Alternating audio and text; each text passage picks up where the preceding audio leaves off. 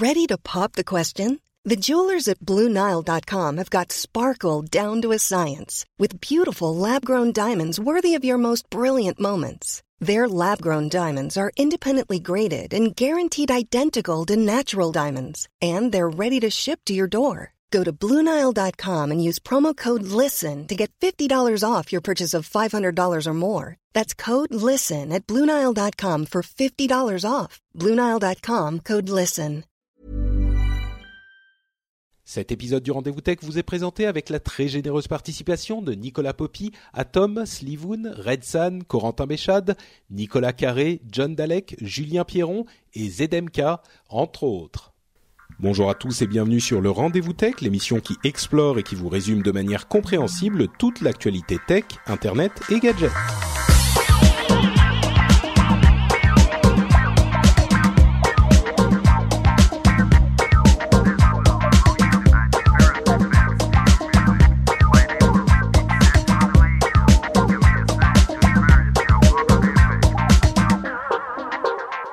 Bonjour à tous et bienvenue sur le Rendez-vous Tech. Le Rendez-vous Tech, c'est le podcast bimensuel où on parle technologie, internet et gadgets. Et aujourd'hui, si je, si je n'arrive pas à faire une émission normale, je vous prie par avance de m'en excuser. Je suis un tout petit peu perturbé. Avant de vous expliquer pourquoi, je vais dire bonjour à mes invités. Euh, Benoît de Niptech, euh, qui nous rejoint comme une fois de temps en temps. Comment vas-tu Benoît? Salut, salut, très bien, très bien, content d'être là. Et euh, Jeff, qui nous revient en direct de la Silicon Valley. Comment vas-tu Jeff? Bonjour à toutes, bonjour à tous, et ça va très bien ici. Oui, il fait chaud, il fait beau. Ah bah écoute, il fait tellement beau ici qu'on est dans un état euh, de sécheresse catastrophique. et donc là, on fait la danse euh, de, la pluie, De la pluie, et ouais. on a eu pas mal de pluie sur la dernière semaine là qui s'est passée. Malheureusement, ça n'attaque pas du tout la sécheresse euh, de façon importante. Donc euh, là, on va, on va moins l'ouvrir sur il fait beau et chaud. euh, on va prier pour la pluie. Vous n'êtes pas dans le polar vortex qui couvre le reste des- du pays, visiblement. Non, non, c'est le reste du pays est sous la neige et sous l'eau. Il y a des précipitations qui sont monstrueuses. Et en fait, il y a un chaud. désert sur la côte ouest et c'est nous. Voilà. Pas mal. Bon, écoute, ce qui n'est pas... Oula, alors je sais pas si vous entendez les petits plings là du, euh, du téléphone. Vous avez entendu ou pas? Non? Tant mieux. C'est moi Oui. qui mute en fait. C'est moi non, qui. euh, non, non, c'est de, de mon côté en fait, les petits plings. Euh, ce que je disais, c'est que la raison pour laquelle je risque d'être un petit peu perturbé, euh, certains d'entre vous le sauront déjà, j'ai lancé un nouveau type de euh, financement participatif pour le rendez-vous tech il y a quelques heures de ça, juste avant de commencer à enregistrer. Et euh, c'est un, j'en parlerai un petit peu plus au, au milieu de l'émission. C'est un truc qui est beaucoup plus adapté que les les Kickstarter et, et, et consorts à de la création de contenu régulière. Euh, c'est vraiment un truc qui est pensé pour les créateurs de contenu, pour les artistes, et c'est parfaitement adapté au podcast. Donc, je vous en parlerai un petit peu plus, un petit peu plus tard, mais je suis assez excité. Et je l'ai lancé donc il y a quelques heures. Et au début, j'étais complètement tétanisé à l'idée de, euh, de de le lancer et de savoir comment ça allait marcher. Et il y a déjà plus de 40 personnes qui qui ont donné des sous. Ça a commencé à venir petit à petit. Il y a mon téléphone qui fait pling régulièrement parce qu'il y a des nouveaux euh, des nouveaux mécènes en fait. C'est un truc qui s'appelle Patreon et Patreon ça veut dire mécène. Euh, et donc il y a des nouveaux mécènes tous les quelques temps. Je suis euh, je suis super content. J'ai passé quelques heures à, discuter sur Twitter avec tous les gens qui donnent des sous. C'est très excitant. Bon, on, en parlera plus tard. Je vais, on va essayer quand même de faire une émission à peu près normale parce que je vous dois bien ça au moins. Maintenant, il y a des gens, justement, les gens que j'ai remerciés au début de l'émission. Eh ben, c'est, les gens, euh, les premiers qui ont, qui ont filé quelques sous.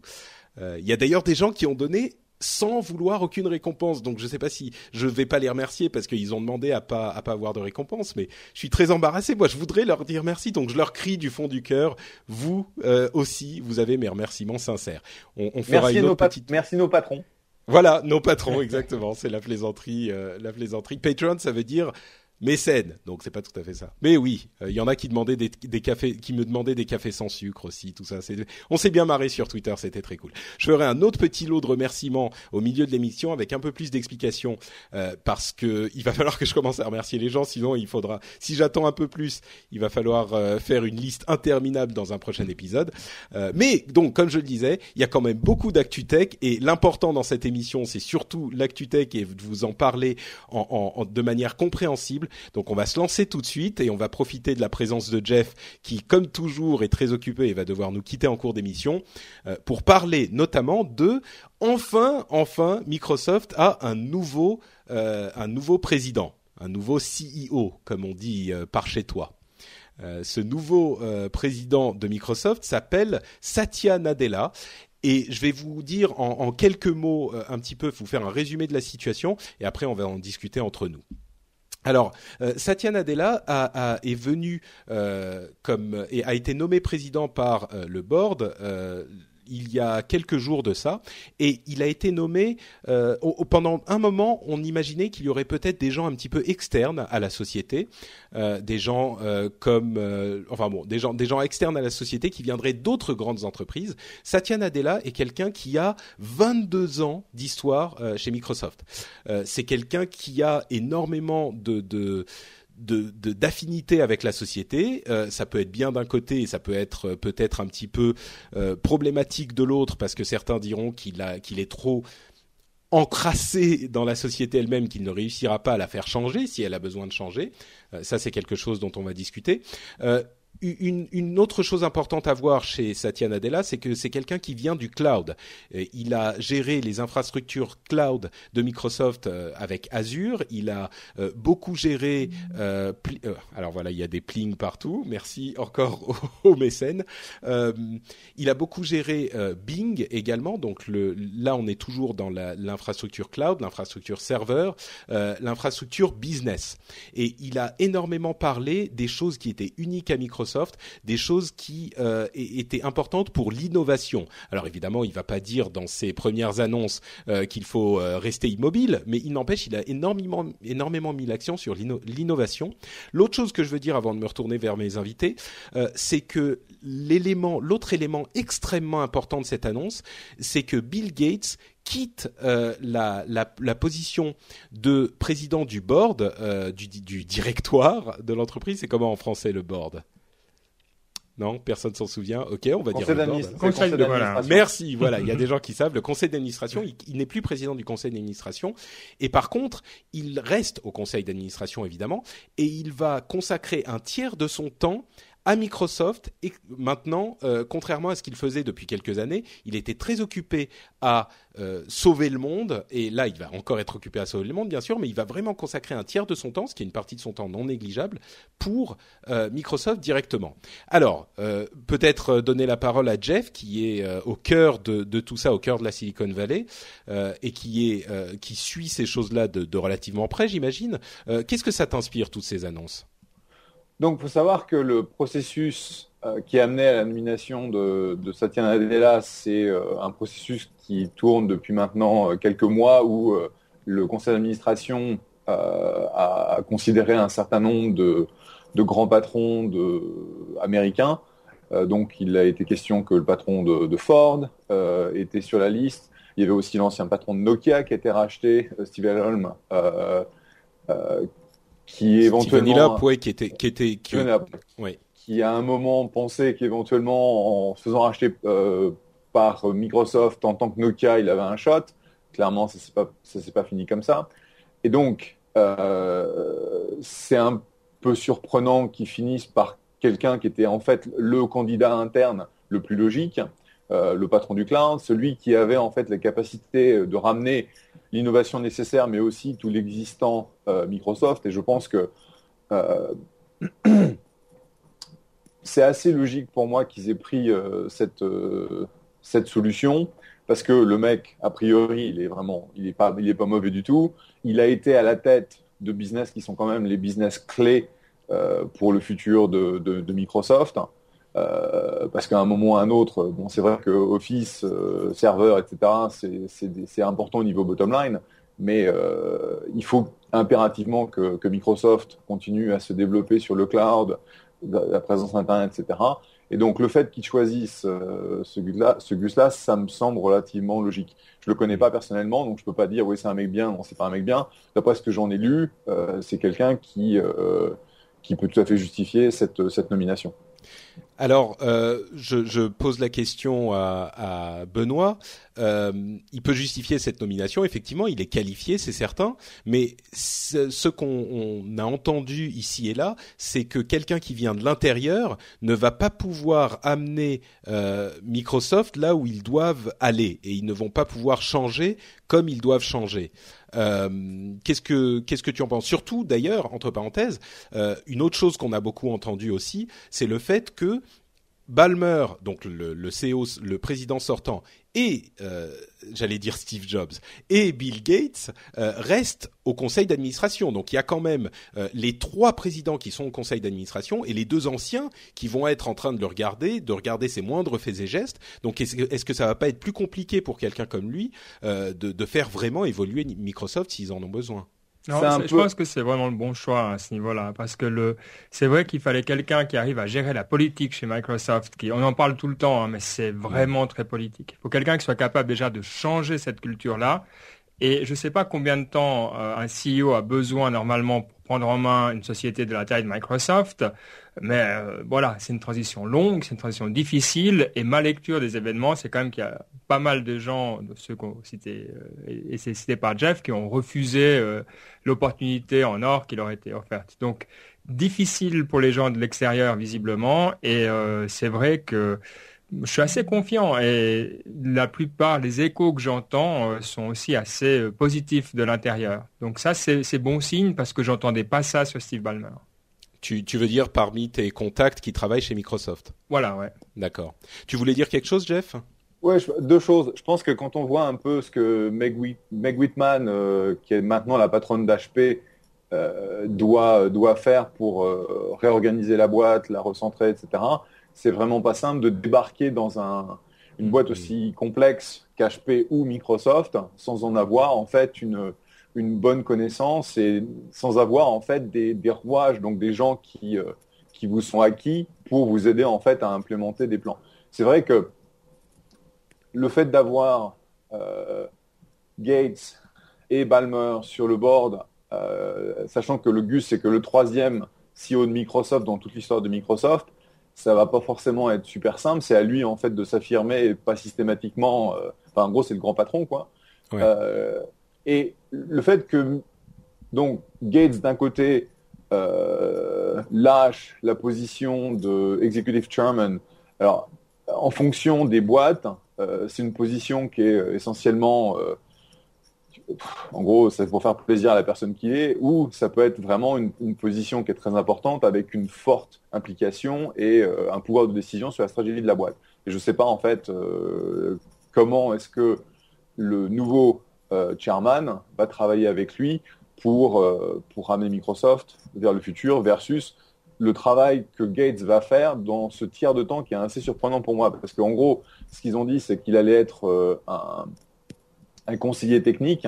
Et je pense que euh, un des problèmes de Microsoft, c'est que euh, Gates a eu la main sur le produit et sur la technique pendant trop longtemps. Mmh. C'est effectivement une autre chose qu'on a qu'on a beaucoup entendu et que je voulais. Enfin, pas tout. Euh, Jeff, je sais pas si ton micro frotte contre tes vêtements. Euh, si c'est le cas, si tu peux essayer un petit peu. Okay. Euh, mais, mais oui, je sais pas si c'est je sais pas si c'est effectivement une bonne ou une mauvaise chose et c'est une question à laquelle on n'a pas forcément de réponse, mais Bill Gates était quand même l'un des visionnaires du début de Microsoft qui a euh, euh, imaginé en fait ce que serait l'industrie du, du, logiciel euh, à ses tout débuts et c'était pas du tout évident. Hein. Aujourd'hui, ça paraît très clair que le logiciel est une énorme industrie. À l'époque, c'était pas du tout le cas.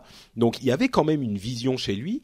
Ballmer, qui est venu après, était lui beaucoup plus un market, beaucoup plus un marketeur. C'était un sales guy, comme on, comme il le dit souvent. C'est un mec qui vendait, qui était très très bon pour ça, mais qui avait pas forcément de vision. Mais du coup, il y a une sorte d'héritage un petit peu compliqué de Microsoft. Et avec Gates qui revient comme euh, euh, conseiller euh, son rôle exact c'est technology advisor. Donc technology advisor conseiller technologique. Est-ce que ça veut dire, est-ce que c'est une bonne ou une mauvaise chose? C'est très compliqué à dire, mais donc toi, Jeff, tu tu tu sais pas, enfin tu saurais bah, pas C'est surprenant, c'est surprenant parce que mmh. le fait que d'un côté il donne euh, le rôle de chairman à quelqu'un d'autre, ça veut vraiment dire bon ok, je ne suis plus influent au niveau board, euh, donc euh, voilà, c'est plus ma société, c'est plus la boîte que j'ai créée, c'est vraiment Satya qui est le, qui est le patron. Donc ça, c'est positif. Mais derrière, le fait de dire ah ouais, mais je reviens pour un tiers, parce que bon, mm. le Gus qui est le fondateur, il a un énorme poids dans le dans l'organisation et aller contre lui pour dire non non mais c'est pas comme ça que les choses sont faites, ça me paraît juste un peu bizarre. D'un autre côté, bon, euh, peut-être que on verra, on verra si le tiers de temps euh, reste un tiers de temps ou si in fine il se, il se focalise sur la, la mission de sa fondation. Euh, qui, qui, a un rôle extrêmement important et un rôle prépondérant dans le développement de, de la médicalisation dans les pays du tiers-monde, etc. Donc, il faut espérer que cette action qui est extrêmement importante continue et, reste son, son, premier, euh, son premier souci. J'ai une question euh, concernant l'organisation de Microsoft. On sait que Steve Ballmer a fait quand même rouler pas mal de têtes en, réorganisant massivement Microsoft avant l'annonce de son départ, enfin dans la transition. Et là, on a un nouveau patron qui va vouloir placer euh, ses hommes et femmes de confiance aussi. Et donc, on risque d'avoir de nouveau une, série de changements. Est-ce que c'est pas un peu surprenant comme façon de faire? Je me demandais s'il y avait vraiment une logique là-dedans c'est bah disons que de toute façon quel que soit le nouveau euh, le nouveau président qui arrive euh, enfin le nouveau PDG on dit président tout le temps mais euh, il aurait dû placer ses hommes. Je suis pas certain que ça ça aurait pu être évité.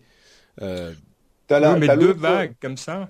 T'as l'autre façon de voir les choses qui est que en gros il y avait un nettoyage à faire et que c'est bien plus facile pour qu'un pour un balmeur de faire le nettoyage parce que c'est lui qui va être blâmé pour euh, bah, les gens qui sont virés, les gens qui, qui sont coupés les têtes, etc., de manière à ce que euh, Satya ait une, euh, en gros une situation qui soit beaucoup plus saine, où il peut ensuite aller chercher des gens de l'industrie ou des gens en interne sans avoir à faire ce nettoyage. Donc tu vois, c'est mm. pas, je pense que la, comme on ne sait pas exactement les, motivations de chacun des, des, mouvements, parce que bon, c'est ces gens de, enfin, une transition telle que passer du deuxième au troisième euh, PDG de, Microsoft, c'est tellement énorme que c'est des choses sur lesquelles les gens ont planché depuis, euh, depuis des semaines et des semaines. Hmm, c'est sûr. Euh, bon, on a l'air quand même d'être tous relativement d'accord sur le fait qu'on est circonspect. On ne sait pas trop à quoi s'attendre exactement, mais il y a quand même un petit peu de, logique dans tous ces mouvements-là j'ai quand même une question euh, un petit peu marrante à poser.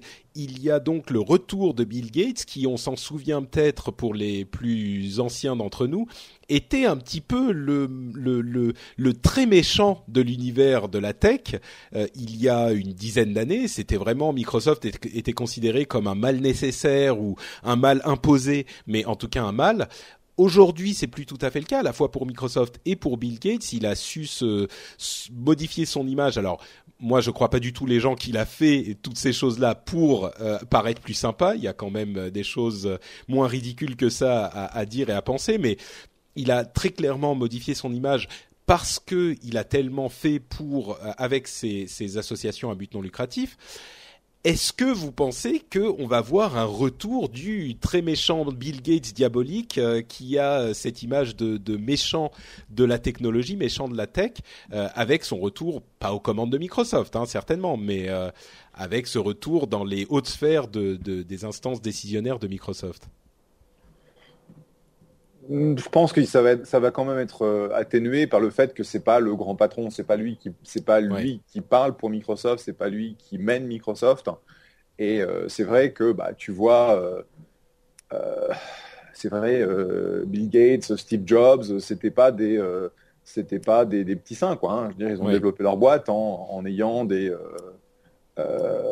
des doigts crochus et en prenant des opportunités de business là où là où ils étaient. C'est vrai. Bon, Benoît, je pense, pas je pense pas que ce soit un problème. Hmm. Moi, je, vois, je regarde le Reddit de le Ask Me Anything que vient de faire Bill Gates, qu'il a déjà fait l'année passée. Et une des premières questions, c'est ça, hein, c'est de demander quelle est la différence entre le, Bill Gates il y a 20 ans et celui d'aujourd'hui. Et euh, il semble, voilà, il, dit lui-même qu'il s'est beaucoup adouci, euh, qu'il vient avec un peu plus de sagesse et qu'il est moins euh, comme ça accroché. Il disait, je restais des jours et des jours à mon bureau. C'est vrai qu'il avait dit quelque chose comme ça. Et, franchement, euh, voilà, c'est quelqu'un qui communique. Il a, appris à vraiment communiquer. Il a appris à, je pense aussi, à s'entourer de, personnes très diverses. Euh, je trouve que moi, je suis très très content de le voir et, et c'est vrai que je j'ai vraiment de la sympathie pour le, le nouveau Bill Gates, donc c'est une excellente nouvelle. Ouais. Bon, moi je conclurai en disant euh, une, une... excusez-moi, je suis en train de voir tous les trucs qui arrivent en même temps. Je suis bref. Euh, donc riche. Oh, peut-être pas encore jusque là, mais non, mais ça Arrête fait... de compter tes sous. Ça fait très plaisir. euh, non, parce qu'il y a un, un Américain en fait qui m'a dit je parle pas français, mais je veux te soutenir quand même. Donc, euh, enfin bref. Euh, il, moi, je dirais une chose euh, tout de même, c'est que le, le, la présence de, de, Bill Gates et ce rôle accru qu'on lui a donné, euh, je pense qu'il y a un petit peu de légitimisation de Satya Nadella et que comme il y a quand même Bill Gates derrière lui, euh, on, il a forcément tout de suite plus de poids. Il a le fondateur derrière. Euh, d'un côté, c'est un petit handicap parce que ça va être compliqué de s'imposer lui-même, mais d'un autre, quand il va dire quelque chose, je pense qu'on aura moins de voix qui vont s'élever pour dire, ne serait-ce que ah Bill aurait jamais fait ça ou non, c'est pas du vrai Microsoft ou tu fais n'importe quoi. Ça donne quand même un certain, une certaine légitimité à son action, je pense. Donc, j'imagine que ça joue un petit peu aussi. Euh, bon, on va euh, tourner la page Microsoft et parler un petit peu de Google, par exemple. Hein, il n'y a, a, pas de raison. Euh, Google, euh, d'autant plus que Google a fait quelque chose de relativement inattendu il y a une dizaine de jours. Ils se sont débarrassés de Motorola et ils l'ont vendu à Lenovo, qui est donc cette société chinoise qu'on connaît bien, puisqu'ils ont racheté la partie euh, PC de IBM il y a euh, peut-être 10 ou 15 ans déjà. Euh, et ils ont maintenant donc une division mobile. Alors plusieurs choses importantes à dire. D'une part, Motorola s'est certes pardon, Google s'est certes débarrassé de Motorola, mais on se souvient qu'ils les avaient achetés pour euh, je sais plus combien, c'était 12 milliards euh, il y a un an et demi, euh, un an et demi ou deux ans. Euh, et aujourd'hui, ils vendent Motorola pour 3 milliards. Alors la première chose que qu'on se dit, c'est bon sang, ils ont fait la pire affaire de l'histoire évidemment, euh, ils n'ont pas revendu tout ce qu'ils ont racheté. Ils avaient déjà vendu la partie set-top box en 2012 euh, pour 2,5 milliards. Ils gardent les, les, brevets et ils gardent des projets comme euh, ARA, le, le, téléphone modulaire dont on parle de temps en temps. Ils gardent tous les brevets aussi, etc., etc. Il y a toute une série de choses qui fait que, évidemment, ils n'ont pas revendu pour 3 milliards ce qu'ils avaient acheté pour 12 il y a deux ou trois ans. Donc, on n'est pas dans un calcul aussi simple que ça. Ouais, c'est, faut pas oublier aussi les pertes opérationnelles de Motorola et le cash qu'avait Motorola. Euh, donc en tout, je crois que c'est environ 2 milliards pour le pour les brevets, ce que tu as cité. Ouais. C'est ça. Euh, peut-être un petit peu plus, mais oui, on est on est on est pas loin. Pas beaucoup plus. Hein. Euh, et, et, on a aussi ouais, c'est, la, une... c'est la valeur intrinsèque des brevets dans le contexte Samsung, Apple, Google. Donc euh, je pense que c'est, c'est ça en oui. fait le le point important, c'est ils se sont débarrassés de la partie euh, téléphone, construction, hardware, etc. Et ça, franchement, c'était, c'est pas du tout le savoir-faire de Google. Donc, se débarrasser de ça, c'est une, bonne opération. Garder ensuite euh, les brevets, le cash, etc. Euh, pour moi, en fait, c'est une façon assez smart de se débarrasser d'un truc dont ils avaient vraiment rien à faire, quoi. Hmm. Bah, c'est vrai qu'on avait été un petit peu surpris quand ils ont commencé à s'intéresser un petit peu au téléphone. Motorola était resté relativement indépendant, mais on avait pu aussi imaginer que Google se lance dans le matériel et on avait élaboré des grandes théories et, et nous y compris, hein, c'était des possibilités que aujourd'hui, pour être vraiment présent euh, sur le marché de la mobilité. Pour bien faire les choses, il fallait sans doute faire à la fois le logiciel, donc Android euh, et le l'OS, le, le système d'exploitation, et le matériel pour bien maîtriser toute la chaîne. Euh, ils avaient commencé à sortir des, des matériels intéressants. Euh, on avait vu aussi que d'un autre côté, les autres constructeurs, et évidemment quand on parle d'autres constructeurs Android, on, on, a tout de suite les yeux braqués sur Samsung. Donc ces autres constructeurs, et Samsung en particulier, étaient un petit peu sinon refroidi, au moins en train de se s'éloigner un petit peu de la tradition euh, Android et de la pureté Android avec des appareils et des systèmes qui se qui se s'écartaient vraiment euh, de, de, de l'expérience Android pure. Là, on a vu qu'il y a tout à coup, juste avant cette annonce, euh, des, des, des, accords qui ont été passés entre Google et Samsung, notamment pour les brevets.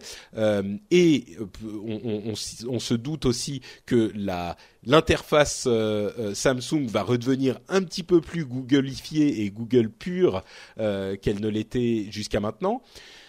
Donc il y a quand même des choses qui retombent en place, mais moi, j'ai quand même pensé pendant un moment que Google pourrait se lancer dans la, le matériel de manière un petit peu plus sérieuse. Visiblement, c'est pas le cas. Pour toi, Jeff, c'est une c'est une bonne opération parce que c'est pas le cœur de métier qui est leur cœur de métier.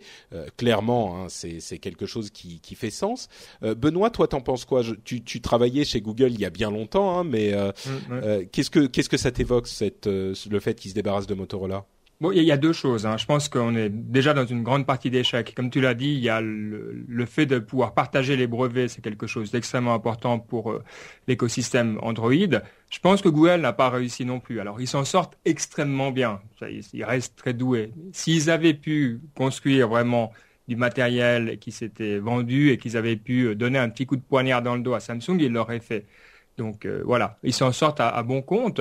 Mais il y a un élément encore qui, m'intéresse là-dedans et c'est le, rôle de Tizen. Euh, on sait que Samsung investit massivement hein, dans cette, euh, ce système d'exploitation mobile et je pense que tout ça fait partie de la même partie d'échec entre ces deux partenaires, frenemies, amis ennemis.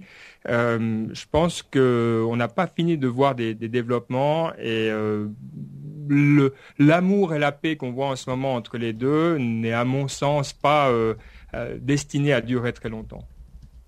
Entre, entre, entre Samsung et, Google. Ah oui, tu crois que maintenant ils sont un peu en train de faire la paix, mais avec les couteaux derrière le dos euh, quand même oui, Ça m'étonnerait pas du tout. Je pense que, Samsung va continuer avec Tizen et va essayer d'en faire un système d'exploitation pour l'Asie et, de, et de partir depuis là. Ouais. D'accord. Bon, c'est oui. A priori, ça semble vraiment, ça ressemble vraiment à une réconciliation, mais peut-être. Euh, alors là, c'est le côté Google. Hein. Je pense que c'est effectivement quelque chose de très intéressant, mais de, relativement clair à analyser. Euh, pour le Novo, euh, pour les Novo, je sais plus comment ça se prononce exactement. Je crois que c'est les Novo. ils, ils ont effectivement une présence relativement forte sur les PC et maintenant, ils se sont achetés une présence en tout cas un savoir-faire et une présence internationale euh, dans aux États-Unis et, en Europe notamment avec Motorola. C'est-à-dire que maintenant, Motorola, qu'on dise les choses clairement, Motorola, c'est le Novo, au même titre que IBM ou IBM est devenu le Novo quand mm. ils ont les ordinateurs, euh, quand ils ont revendu leurs ordinateurs. en tout cas, cette, cette partie. Hein. Bien sûr, IBM existe toujours et d'ailleurs est en train de vendre eux aussi à, à, tour de bras des parties de leur business et pour se recentrer sur ce qu'ils savent faire. Euh, donc le Novo, est-ce que c'est le prochain euh, sur lequel il va falloir compter. On sait qu'ils sont très très euh, en vogue sur la partie ordinateur. Ils ont réussi vraiment à convaincre en reprenant euh, les, les, ordinateurs d'IBM de manière bah, convaincante justement. Est-ce qu'il va falloir compter sur eux dans la téléphonie mobile aussi vraiment? Est-ce que c'est le prochain concurrent de, de Samsung? Là, à, un moment où à la fois Sony et HTC et d'autres sont peut-être pas euh, euh, en, mesure de faire face à Samsung? Hmm. C'est une très bonne question. Euh, je pense qu'effectivement, Lenovo a fait bien mieux avec son rachat des ThinkPad que la plupart des gens s'attendaient, parce qu'ils ils ont fait rentrer la, la discipline de production, de marge très basse, etc., à leur avantage. le problème, c'est que dans le téléphone, si tu fais pas un design alors soit ils, vont vraiment aller chercher le, super, euh, les, bas prix, euh, les faibles marges du téléphone de masse. Euh, mais même là, de toute façon, on attend à avoir des, smart, des smartphones avec des grands écrans, de la fonctionnalité, etc. Donc, je pense qu'ils ont à prouver avec ces nouveaux types de produits qu'ils peuvent avoir le, design qui leur permet en fait de vendre le produit en masse. Et c'est là où je pense qu'on les attendra. Hmm. Ouais. Benoît, Lenovo, Lenovo. Est-ce que, est-ce que Lenovo a besoin d'avoir un pied aux États-Unis? Est-ce qu'il y a euh, une, orientation stratégique aussi? On sait que il y a quand même une tendance de vouloir reconstruire des choses aux États-Unis et c'est peut-être aussi une façon pour eux de, de, tâter le terrain, de voir comment aussi diversifier leur production. J'ai de la peine à, à comprendre le saut euh, c'est vrai que, alors bon, c'est les champions des marchés euh, saturés. Hein. Euh, ils sont arrivés dans les ordinateurs quand c'était saturé, ils ont réussi. Là, on a un marché que tout le monde dit saturé. Donc c'est là où je leur fais confiance. ils savent comment gérer ce type de marché. Bah, je ne serais pas surpris que j'aille un Lenovo prochainement, je dois dire. J'aime beaucoup leurs ordinateurs. Ouais. bah, disons que là où c'est tout à fait cohérent, ce rachat, c'est que tout le monde est clairement en train de, de, constater que la mobilité, enfin bon, c'est enfoncer des portes ouvertes. Hein, la mobilité est l'avenir de l'informatique. On est tous d'accord. Même s'il y a des voix qui commencent à dire que les tablettes euh, sont en train de ralentir, on va dire. La, la, la, la, croissance des tablettes est en train de ralentir. Euh, les téléphones, personne ne se pose aucune question là-dessus. Il est clair que ça va jouer un rôle hyper important dans les dans les années à venir. Donc c'est un moyen pour le Lenovo de s'imposer immédiatement sur ce marché, d'avoir d'acquérir euh, non seulement le savoir-faire comme on disait, mais aussi une place et une reconnaissance, enfin une, euh, reconnaissance de la marque directement en Europe. Motorola, tout le monde connaît, et en, deux minutes, euh, ils se sont achetés une marque connue et à laquelle les gens font confiance. Surtout depuis le rachat par Google, on a vu qu'il y avait de très très bons produits. Donc bon, je pense qu'effectivement c'est plus un, pari intelligent sur l'avenir. Vous vous souvenez qu'on avait parlé pendant un moment du rachat peut-être de RIM euh, par Lenovo, hein, de BlackBerry par Lenovo. Et visiblement, ils ont évité un, deal un petit peu pourri euh, et, ils ont certainement fait un meilleur choix en allant vers Motorola. Bon, euh, je pense qu'on a fait le tour sur Lenovo et Google. Juste pour conclure, moi je suis un petit peu surpris que Google ait complètement lâché Motorola. J'aurais, pu les voir continuer à, le, à le développer à leur sauce, mais bon. Euh, visiblement, ils ont voulu se rester concentrés sur ce qu'ils savent faire, et c'est sans doute pas une mauvaise chose. Oui, mais, mais dans ce cas-là, s'ils savent pas faire de hardware et puis qu'ils partent avec des dans Nest qu'ils ont racheté il y a pas très longtemps, donc de les objets connectés, etc. Euh, en même temps, c'est aussi du hardware. Donc, j'ai, ouais. c'est un petit peu. Non, mais t'as raison. C'est un petit peu pour ça qu'on se posait la question parce qu'ils ont mine de rien du matériel, euh, des, des, des, des préoccupations matérielles, ne serait-ce qu'avec les Google Car, les Google Glass. Euh, alors peut-être qu'ils veulent rester dans cette dans ce domaine de recherche, euh, de recherche de pointe, et qu'ils ne sont pas tout à fait prêts à se lancer dans la production de masse euh, de, de, matériel aussi. Donc, euh. bah, ils font le logiciel et l'infrastructure nécessaires à, développer des nouvelles générations de, de, hard, et à ce titre, ils ont besoin de pouvoir euh, bah, sortir euh, des Google Glasses, etc., etc. Hmm. Mais c'est pas c'est pas c'est pas dans le DNA de Google d'être, de prendre en gros un, le, le, la Bible d'Apple et d'essayer d'exécuter euh, comme Apple, parce que c'est pas ce qu'ils font. C'est sûr, c'est sûr. Euh, bon, le dernier gros sujet dont on va parler aujourd'hui, avant de passer aux news et rumeurs, c'est encore une fois la NSA et les, organisations qui espionnent euh, tous nos faits et gestes sur Internet. Alors, on, pourrait en parler pendant assez longtemps, mais ce que je vais faire plutôt, c'est vous recommander deux euh, visionnages, j'allais dire deux lectures, mais deux visionnages d'entretiens très intéressants. Euh, on va quand même en parler un petit peu. Hein. Je, vais en venir aux interviews après. Les notes, les, liens vers ces vidéos seront dans les notes de l'émission. Mais tout de même, euh, pour dire que la plupart des grosses sociétés ont révélé des nouvelles, euh, des nouvelles données à propos de, de, de ce que leur demande la NSA. Alors, je vais résumer mais en gros, euh, on est à quelques dizaines de milliers de euh, euh, requêtes de la NSA pour les six premiers mois de l'année 2013.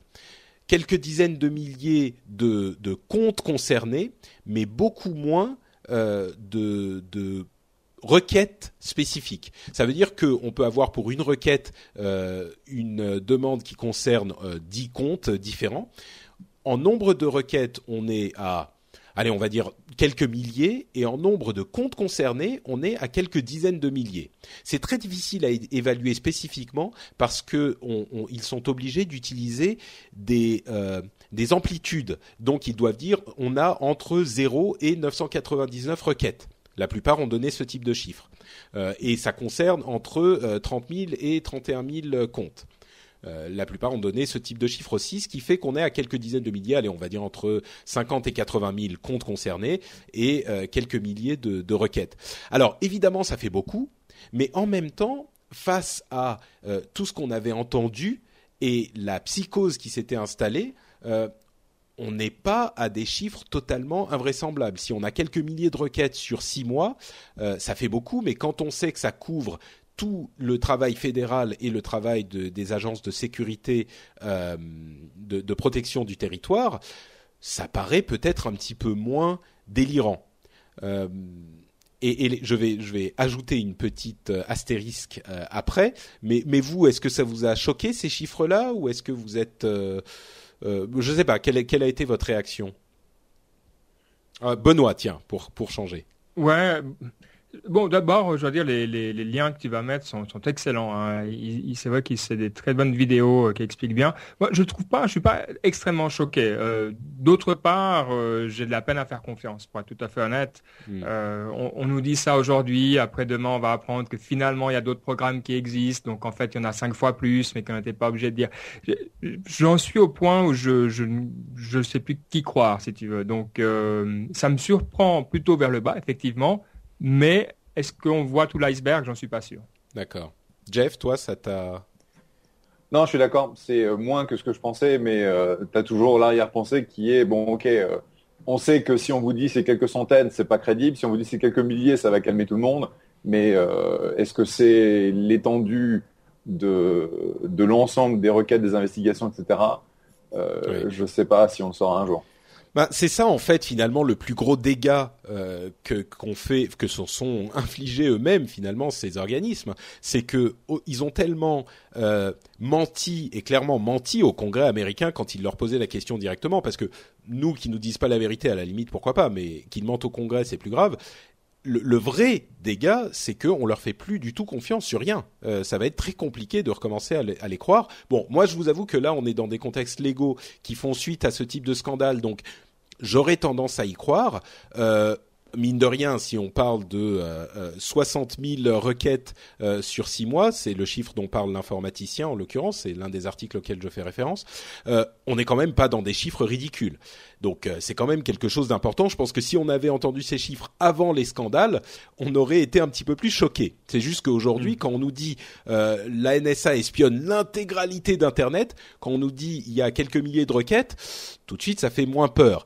D'un autre côté, euh, et je vais répéter une chose que j'ai dit déjà euh, dans l'épisode précédent à propos d'un sujet un tout petit peu différent mais lié. Euh, d'un autre côté, la chose dont on ne parle pas, c'est encore une fois le programme Prism, le programme qui n'est pas la requête qu'envoient ces sociétés à une société, à un fournisseur de services comme Facebook ou Google ou un autre, mais les programmes qui permettent à ces sociétés, euh, pardon, à ces organismes comme la NSA d'espionner le trafic sur Internet et d'accumuler des données sur euh, les, utilisateurs euh, qui sont d'une amplitude beaucoup beaucoup plus grande. Alors encore une fois, on nous parle de ces requêtes et de la plus grande liberté qu'on a de parler de ces requêtes et c'est très bien et c'est quelque chose de nécessaire et il faut évidemment analyser ces données qu'on a maintenant et euh, en tirer des enseignements qui, que moi j'ai peut-être un petit peu plus de mal à tirer parce que je suis pas un, grand spécialiste de la chose, mais j'espère que les organisations euh, dédiées à ce type de travaux euh, vont analyser ces données et on vous livrera bien sûr leurs conclusions. Mais là où c'est beaucoup plus important, c'est que on a encore une fois totalement occulté le programme qui a fait le vrai scandale, qui était le programme Prism et les autres programmes d'espionnage généralisé, et personne n'en parle. Et moi, ça me choque terriblement. Euh, donc voilà, c'est cette chose-là que je voulais dire spécifiquement. Et pour en revenir à ces interviews euh, dont je voulais vous parler. Euh, Corben a mis en ligne une interview qui a été faite récemment, une interview d'Edward Snowden euh, par des médias allemands. C'est une interview qui est sous-titrée en français sur le site de Corben, donc on vous mettra les liens dans les notes de l'émission, qui est absolument fascinante. Pourquoi? Parce qu'on revient aux fondamentaux. On comprend, on comprend de la bouche du euh, donneur d'alerte, pourquoi il a voulu faire ça? Et il a quelques remarques que je vais partager avec vous. Euh, d'une, alors, d'une part, on constate à quel point il est posé et réfléchi comme garçon. On est très très loin euh, de, d'un, excité de la liberté d'information et de la, vie privée, comme il y en a qui, qui ont raison hein, d'être excités, mais là, on a quelqu'un qui est complètement crédible dans son discours et posé dans son discours. Donc ça, c'est très important d'une part. D'autre part, il dit une chose qui, me semble essentielle. Il dit, la NSA m'accuse d'être un terroriste ou d'être un traître, mais j'ai donné des informations au public américain. Et si la NSA considère que le fait que le public soit informé euh, comme ils n'ont pas voulu le faire en ne répondant pas aux questions du Congrès, s'ils considèrent que le public n'a pas euh, à être informé euh, et que le Congrès n'a pas à être informé, qui est-ce qu'ils considèrent comme leur patron? Les patrons de ces gens-là, c'est le public, le public représenté notamment par le Congrès. Si ce n'est pas eux leur patron, qui est-ce qu'ils considèrent comme leur patron? Et donc si le fait d'informer leur patron est considéré comme une traîtrise, euh, qui est-ce qu'il faudrait informer? Qui, enfin, il est évident que le, texte qui est sous-tendu là, c'est que les patrons, la NSA ne voit pas le public et le Congrès comme leur patron. Donc euh, c'est une façon de voir les choses qui est intéressante et qui me semble très importante. Et encore une fois, il revient aux fondamentaux de pourquoi il a fait ce qu'il a fait, de ce qu'il voulait accomplir, et on comprend qu'il est quelqu'un de, de, vraiment euh, réfléchi et posé, comme je le disais.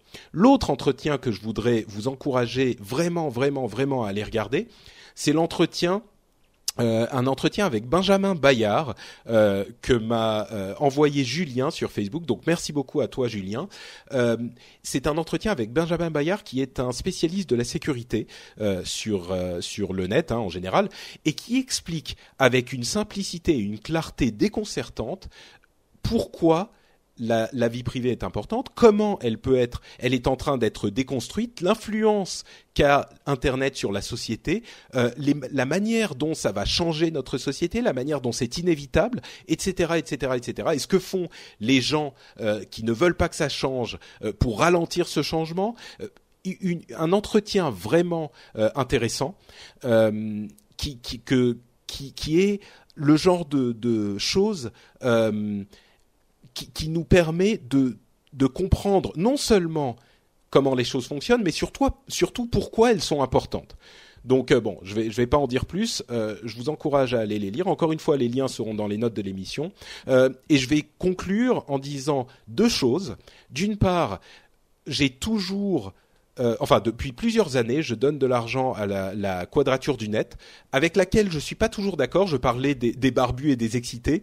Euh, pour moi, la quadrature, la quadrature du net, c'est un petit peu des barbus et des excités, euh, qui sont parfois un petit peu extrêmes dans leurs opinions, mais il est aussi extrêmement important de les soutenir parce que ce sont les seuls, enfin ils sont parmi les seuls dans notre pays et au-delà de nos frontières à se battre pour qu'il y ait un, pour nos droits et il est important de les soutenir pour qu'il y ait un équilibre.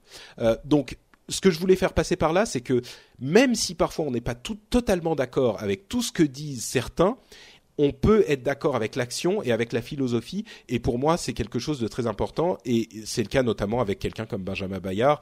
Euh, et, bon, encore une fois, je vous encourage à aller le voir. La dernière chose que je voulais dire, c'est encore, comme toujours, j'essaye de mettre un petit peu d'avocat du diable dans mon euh, dans mon argumentation pour qu'on ait toujours différents aspects d'un même problème. Euh, le, chef de l'espionnage américain de la NSA a fait une remarque tout à fait intéressante aussi. Il a dit euh, Snowden a déclaré avoir accompli sa mission. On en parlait dans l'épisode précédent. Hein, euh, Snowden voulait provoquer le débat et il a dit lui-même euh, maintenant ma mission est accomplie parce que le débat est lancé. On en discute et c'est important. Donc il a dit si Snowden a accompli sa mission, pourquoi est-ce qu'il ne rendrait pas les documents qu'il a en sa possession? Pourquoi on n'arrêterait pas les révélations? Parce que maintenant le débat est lancé, donc la mission est accomplie, donc on, pourrait arrêter la discussion. C'est quelque chose que j'ai trouvé. Bon, évidemment, c'est un petit peu, on peut dire que c'est un peu facile, mais c'est un argument que j'ai trouvé intéressant et je voulais vous en faire part aussi. Mmh. Euh, j'ai une question pour Jeff à ce niveau-là, euh, parce que là, tu nous montres aussi toutes les, difficultés qu'on vit, hein, et que c'est une question de société extrêmement importante. Est-ce qu'il y a par ailleurs, est-ce que ça ouvre des opportunités euh, pour les entrepreneurs, en particulier en Californie, de développer des nouveaux systèmes? Est-ce que ça ouvre du financement? Est-ce que tu vois des choses comme ça qui sont en train d'apparaître pour protéger justement euh, la population? tu vas avoir euh, autour de ces événements-là effectivement une augmentation des euh, pitch de privacy control, visibility, euh, des, tu vois, DuckDuckGo qui est un nouveau search engine a augmenté de façon très importante son trafic. Je, précise, DuckDuckGo, DuckDuckGo est un, un, un, moteur de recherche qui existe depuis un moment, mais son, son leitmotiv, c'est qu'il ne, ne, il ne fait pas de tracking en fait. Hein. Mm. Donc, dans l'absolu, tu vas avoir une augmentation du, euh, du trafic, si j'ose dire, autour de ce genre de choses. Mais euh, c'est pas pour autant qu'on part du principe que c'est, euh, ce sont des choses de court terme et que si ta boîte n'était pas viable avant, c'est pas ces histoires de NSA qui vont la rendre viable. Hmm. Donc, soit tu as effectivement une raison au niveau privacy, au niveau sécurité, et tu es viable et la NSA ne fait que te rendre encore plus viable, euh, soit euh, ça va créer euh, une hyperactivité temporelle, mais qui va pas qui va pas être intéressante pour nous en tant qu'investisseurs de mm. dire ah bah ouais à cause de ça on va on va fonder une boîte et d'ici 7 ans c'est une boîte qui pourra aller IPO quoi.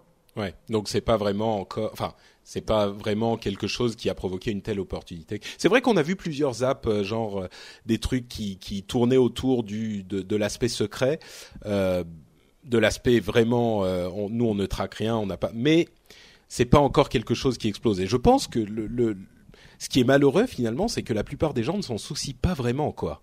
Donc bon, encore une fois, Benjamin Bayard et Edward Snowden, je pense que c'est le meilleur moyen de vraiment comprendre les l'importance de toutes ces choses-là.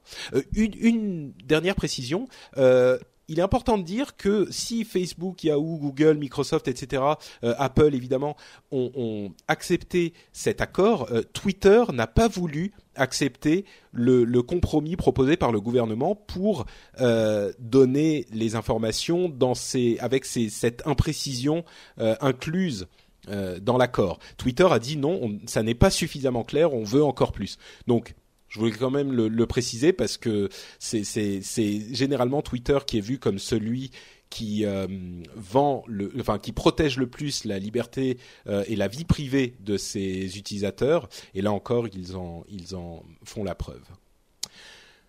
Eh bien, écoutez, je pense qu'on va passer. Sans vouloir être mauvais avec Twitter, euh, le nombre, toi, les informations critiques qui passent par Twitter sont quand même moins grandes que dans les services comme Gmail. Donc, euh, bravo à eux pour euh, la position euh, comme ça, très noble, mais ils ont peut-être un peu moins de mérite quand même. Hmm.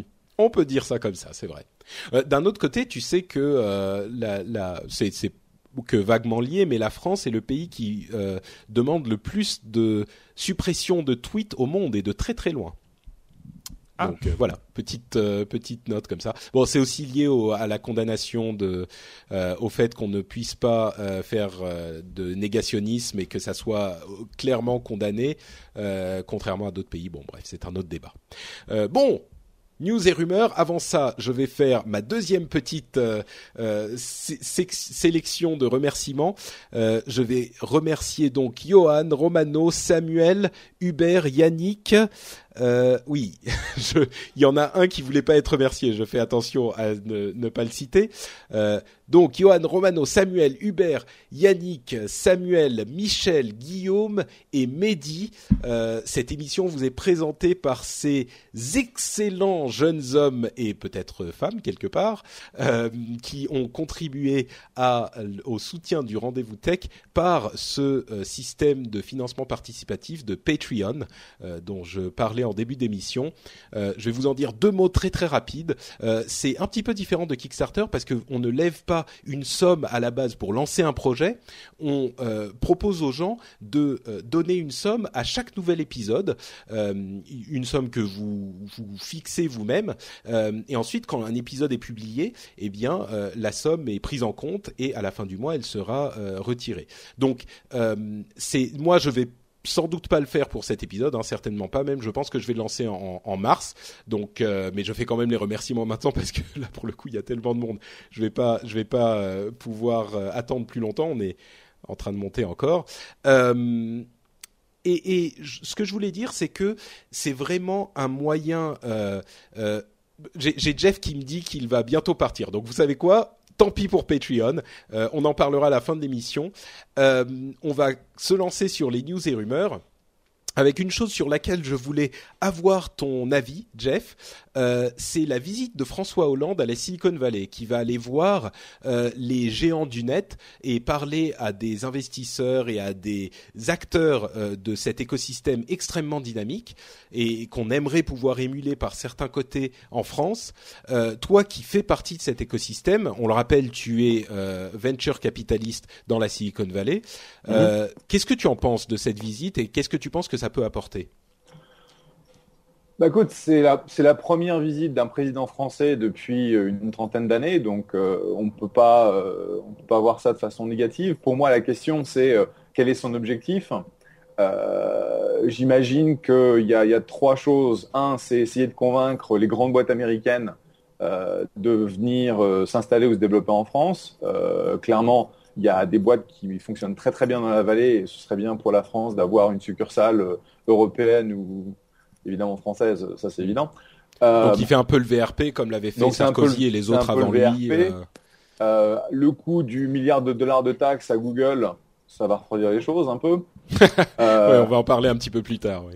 Après, il y a, j'imagine, bon, il va rencontrer la communauté française, soit en grand groupe, soit en petit groupe. Il va rencontrer les entrepreneurs. Je sais qu'il y a un certain attachement sur bah, la problématique du français expatrié. Il semblerait qu'ils ont, euh, que le gouvernement a pas mal communiqué là-dessus et qu'ils euh, trouvent ça euh, négatif d'avoir 2 millions de, Français expatriés. Personnellement, je vois ça comme étant positif parce que de toute façon, c'est bah, une possibilité de d'apprendre, de d'avoir autre, une autre expérience, de se donner la possibilité de d'entreprendre en dehors de l'Hexagone ce que personnellement je vois comme, comme un plus, sachant que le français, in fine, en grande partie rentre en France. C'est ce que j'ai vu, c'est ce que j'ai vu moi euh, avec euh, bah, nos compatriotes ici, c'est qu'au bout d'un moment, euh, ils en ont marre et ils rentrent, chose que personnellement je ne comprends pas, mais bon, ça, chacun voit, chacun voit les choses à sa façon. Et puis derrière, ce que j'espère, c'est aussi passer du temps avec des des, des leaders de l'industrie un peu plus récents pour comprendre ce que ça veut dire euh, de se développer, de devenir en quelques années une boîte d'envergure euh, euh, américaine puis mondiale, sachant que malheureusement, quand on regarde au niveau français high-tech, si ce n'est l'énorme succès de Criteo, qui est une boîte qui est, qui est de fait, qui devrait être encore plus célébrée qu'elle ne l'est, il n'y a pas eu grand-chose en dehors de, bah, de de free en dehors de ventes privées qui sont qui sont d'énormes succès, mais des, succès qui sont pas récents, qui sont pas nouveaux. Hmm. Et donc, euh, ce que ce que moi je vois, c'est que maintenant que Criteo c'est un grand succès, tu commences à voir les cofondateurs de Criteo qui vont aller euh, faire d'autres boîtes, qui vont aller être sur le bord d'autres petites d'autres entreprises, etc. Et c'est ça en fait euh, la, transmission du savoir, de l'expérience et, des richesses dont la, dont la vallée en fait a bénéficié énormément et dont l'écosystème français a besoin. Donc euh, bah, j'espère qu'il va venir avec un esprit un peu ouvert et qu'on va enfin euh, leur faire admettre que l'innovation, c'est pas quelque chose qui peut être ralenti, tel que M. Montebourg semble le penser. Donc, euh, bah, je, on, en, on, en, parlera, on en parlera mercredi, on verra ce que ça donne. D'accord. Bon, et j'espère que tu pourras nous dire ce que ça a donné dans un épisode à venir. bon, oui, je, je pense que si je, si je le peux, ce sera avec plaisir. Oui. Euh, c'est effectivement quelque chose qui est forcément positif. On va pas dire euh, bah non, euh, c'est pas c'est pas bien. Enfin, je, il faudrait être sacrément euh, cynique pour voir ça comme une mauvaise chose. Maintenant, il, il, va falloir voir si effectivement on peut en ramener quelque chose et, et comprendre les leçons, les bonnes leçons en tout cas à tirer de la Silicon Valley. C'est une autre question. C'est ce qu'on espère. D'accord. Euh, tu as encore un peu de temps ou on te dit Non, malheureusement, il faut que je vous laisse parce que ça fait 6 minutes que D'accord, rendez-vous fait attendre. Donc, euh... Merci Jeff d'avoir été avec nous et au mois salut. prochain. Ciao. Bonjour à... bon, au revoir à tous et au revoir à toutes. Ciao. Euh, tiens, puisqu'on a une, une, une, opinion internationale doublée, comment est-ce que vous voyez, vous, les, les, les Helvètes, euh, le, la, comment comment le l'expliquer Non, on va dire comment est-ce que vous voyez François Hollande et la France aujourd'hui depuis la Suisse? Oui, alors c'est une bonne question. Moi, j'ai pas mal de contacts hein, avec la France, donc euh, c'est vrai que j'ai une vision hein, euh, peut-être biaisée parce que je connais mieux que le, Suisse euh, moyen. Le Suisse moyen, oui.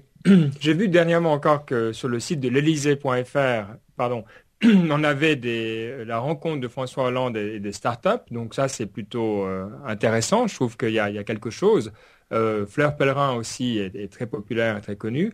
Euh... Ah bah il y a certainement, ça, je te coupe deux secondes, mais ça, ce qu'on peut pas reprocher au gouvernement, c'est ce on peut pas leur dire, leur reprocher de ne pas s'intéresser à euh, la tech et aux startups et à cette euh, industrie innovante. Hein. Ça c'est évident.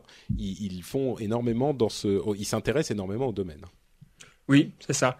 Après, euh, c'est clair, l'image de la France, je pense que ça va surprendre personne, mais c'est quand même euh, un certain conservatisme, une certaine crainte du, progrès quand même, malgré euh, les, fleurons industriels et puis des, compétences au niveau des universités qui sont extraordinaires, mais qui a encore un côté un peu bah, vieille France justement. Hein, l'expression, elle, dit bien quoi. Tu sais, c'est marrant ce que tu dis. Je sais pas si ça. Tu dis ça va surprendre personne. Je suis pas certain que ça surprenne personne.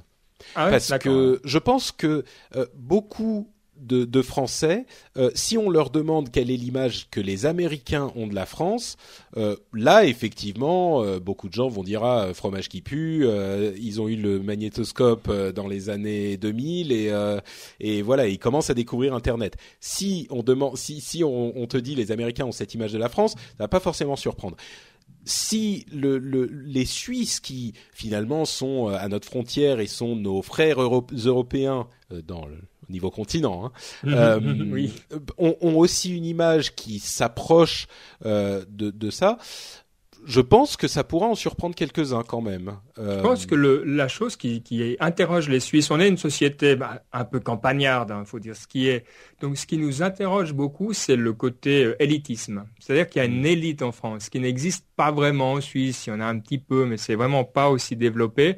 Et ça, je crois qu'on a de la peine à comprendre comment ça fonctionne. Nous, voilà. De, on ne sait pas l'ENA, tout ça, c'est très mm. très bizarre pour nous. Euh, c'est, enfin vraiment, euh, je comprends toujours pas bien pourquoi, qui va dedans, pourquoi, etc.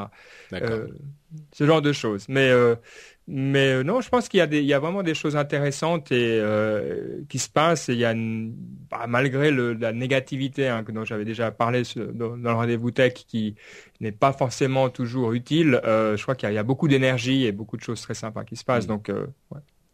C'est marrant pour finir sur ce volet un petit peu politique. Hein, forcément, quand on parle de, François Hollande, euh, socialiste qui va aux États-Unis, ça évoque forcément des images particulières.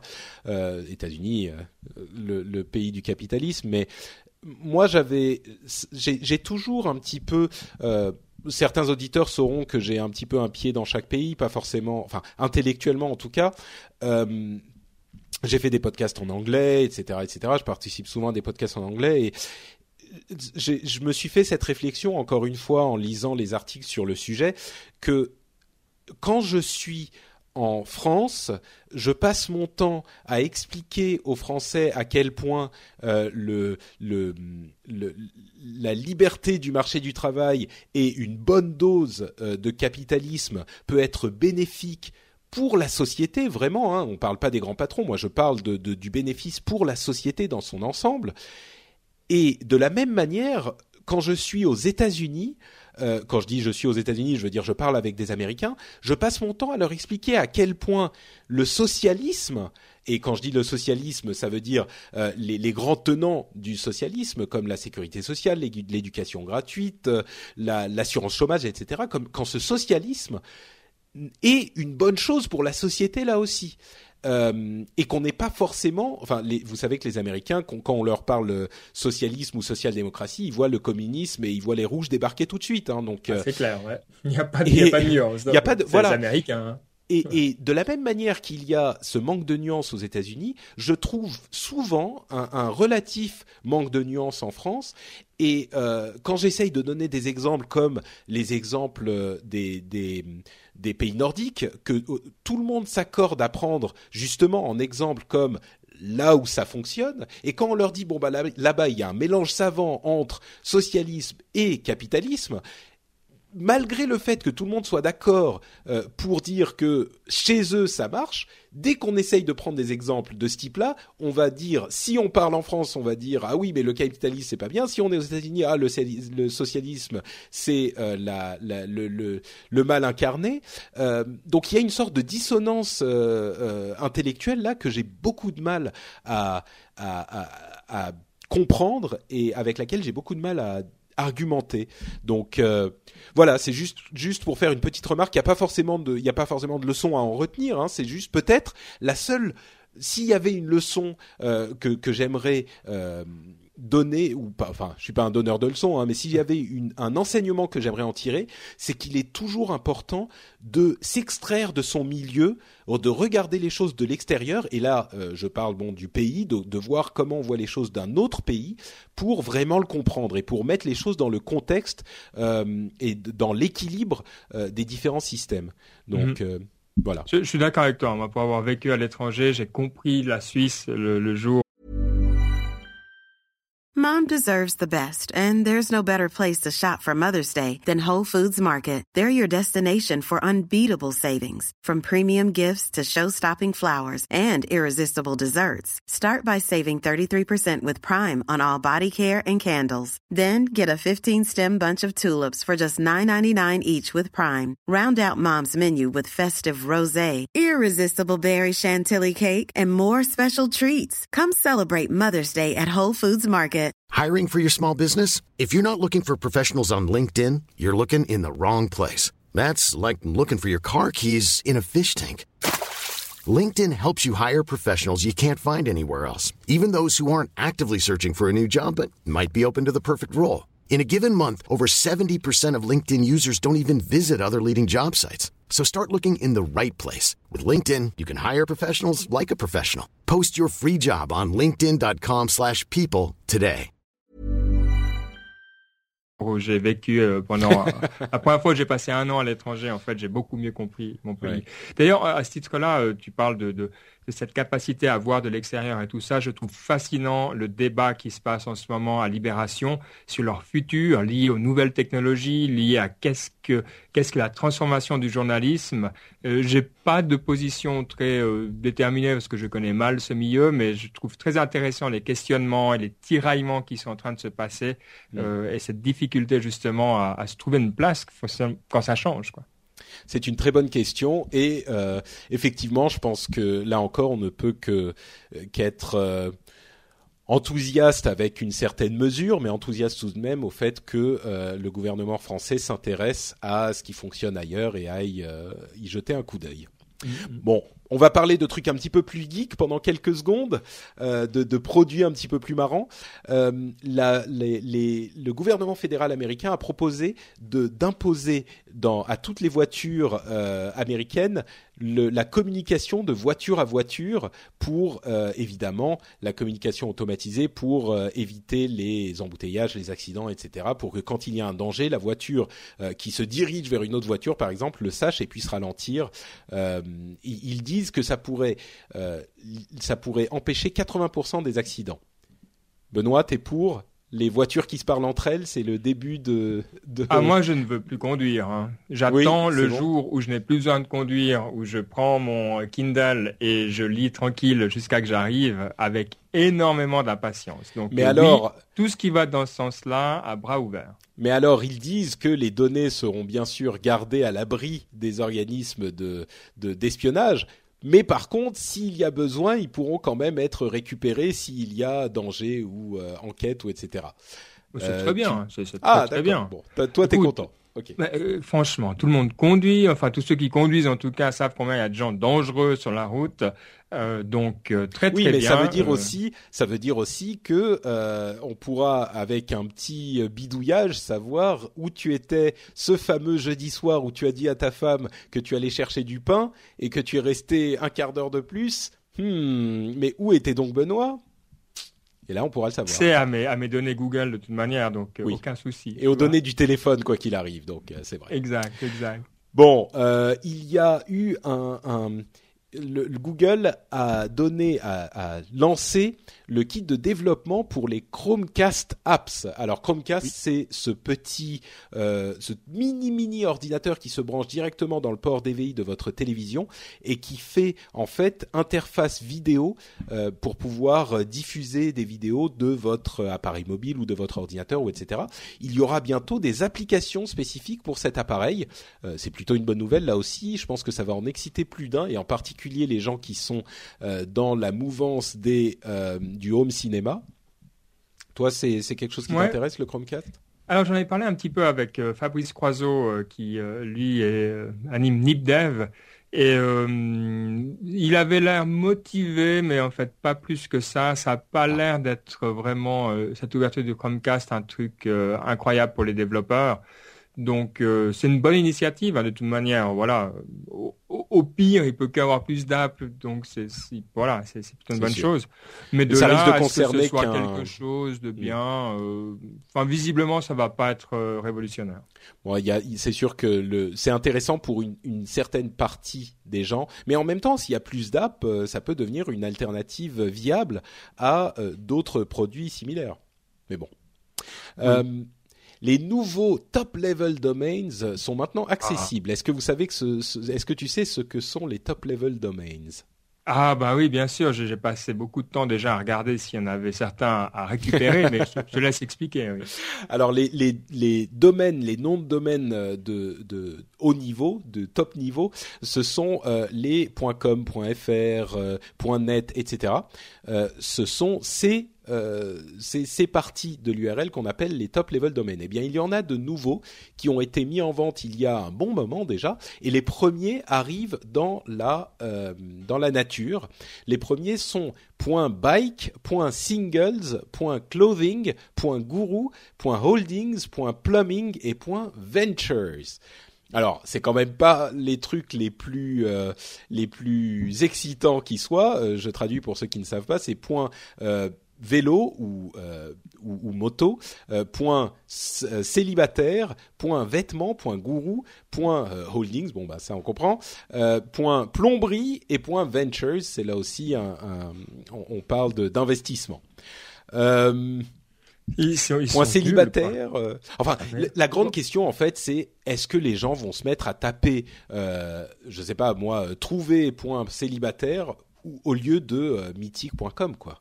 Est-ce que ceux-là, ne ils sont, ils sont, ils sont franchement moisis, quoi. Ils sont. Euh, je veux dire, gourou, euh, bon, podcasting.gourou, ouais, vas-y. Mais par contre, ça devient intéressant. euh, ah, typiquement, Google voulait avoir le point search, et des- des- là, c'est intéressant. Ou le point London. Ça, c'est intéressant aussi parce Mm. que c'est vrai que maintenant, tu auras des, t'auras plus que deux éléments en fait. Tu pourras avoir, euh, toi, euh, search.london euh, pour Ouais. rester dans le truc. Ouais, mais Donc même ça, c'est. Enfin, ça devient tellement compliqué, je sais pas si les gens vont pas simplement aller sur Google comme toujours ou sur un autre moteur de recherche et taper leur truc et.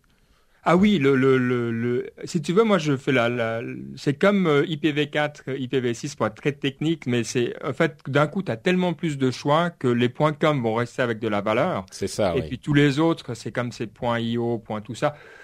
Comme tu dis, quoi, on, on, on ira, on, on ira jamais directement dessus, quoi. Bon, donc euh, toi, tu ne vas pas acheter Benoît.helvet euh, tout de suite. Euh, non, mais peut-être qu'un jour, euh, j'espère. je pense que c'est comme la Rolex. si à 50 ans, j'ai pas mon point euh, je serais, je serais, Ah, raté. Tu sais que ça coûte, t'auras raté ta vie. Tu sais que ça coûte quand même 250 000 dollars. Hein. Et voilà, oui. c'est ça. Bon, ok. Non, c'est atteignable. Moi, avec le Patreon, j'y suis presque. presque. Exact, exact. Euh, bon, on continue avec un changement de taille chez Google ou plutôt chez YouTube avec euh, Suzanne Wo alors euh, c'est un nom polonais je pense donc je vais avoir beaucoup de mal à lire son nom Euh, Suzanne Wojcicki Wojcicki sans doute W O J C I C K I Euh, je m'excuse pour la prononciation, qui prend donc la tête de euh, YouTube. Il faut savoir que c'est la magicienne de la monétisation chez Google. C'est elle qui a euh, largement contribué à l'implémentation et au succès, en tout cas, de tout ce qui est AdWords, AdSense, etc.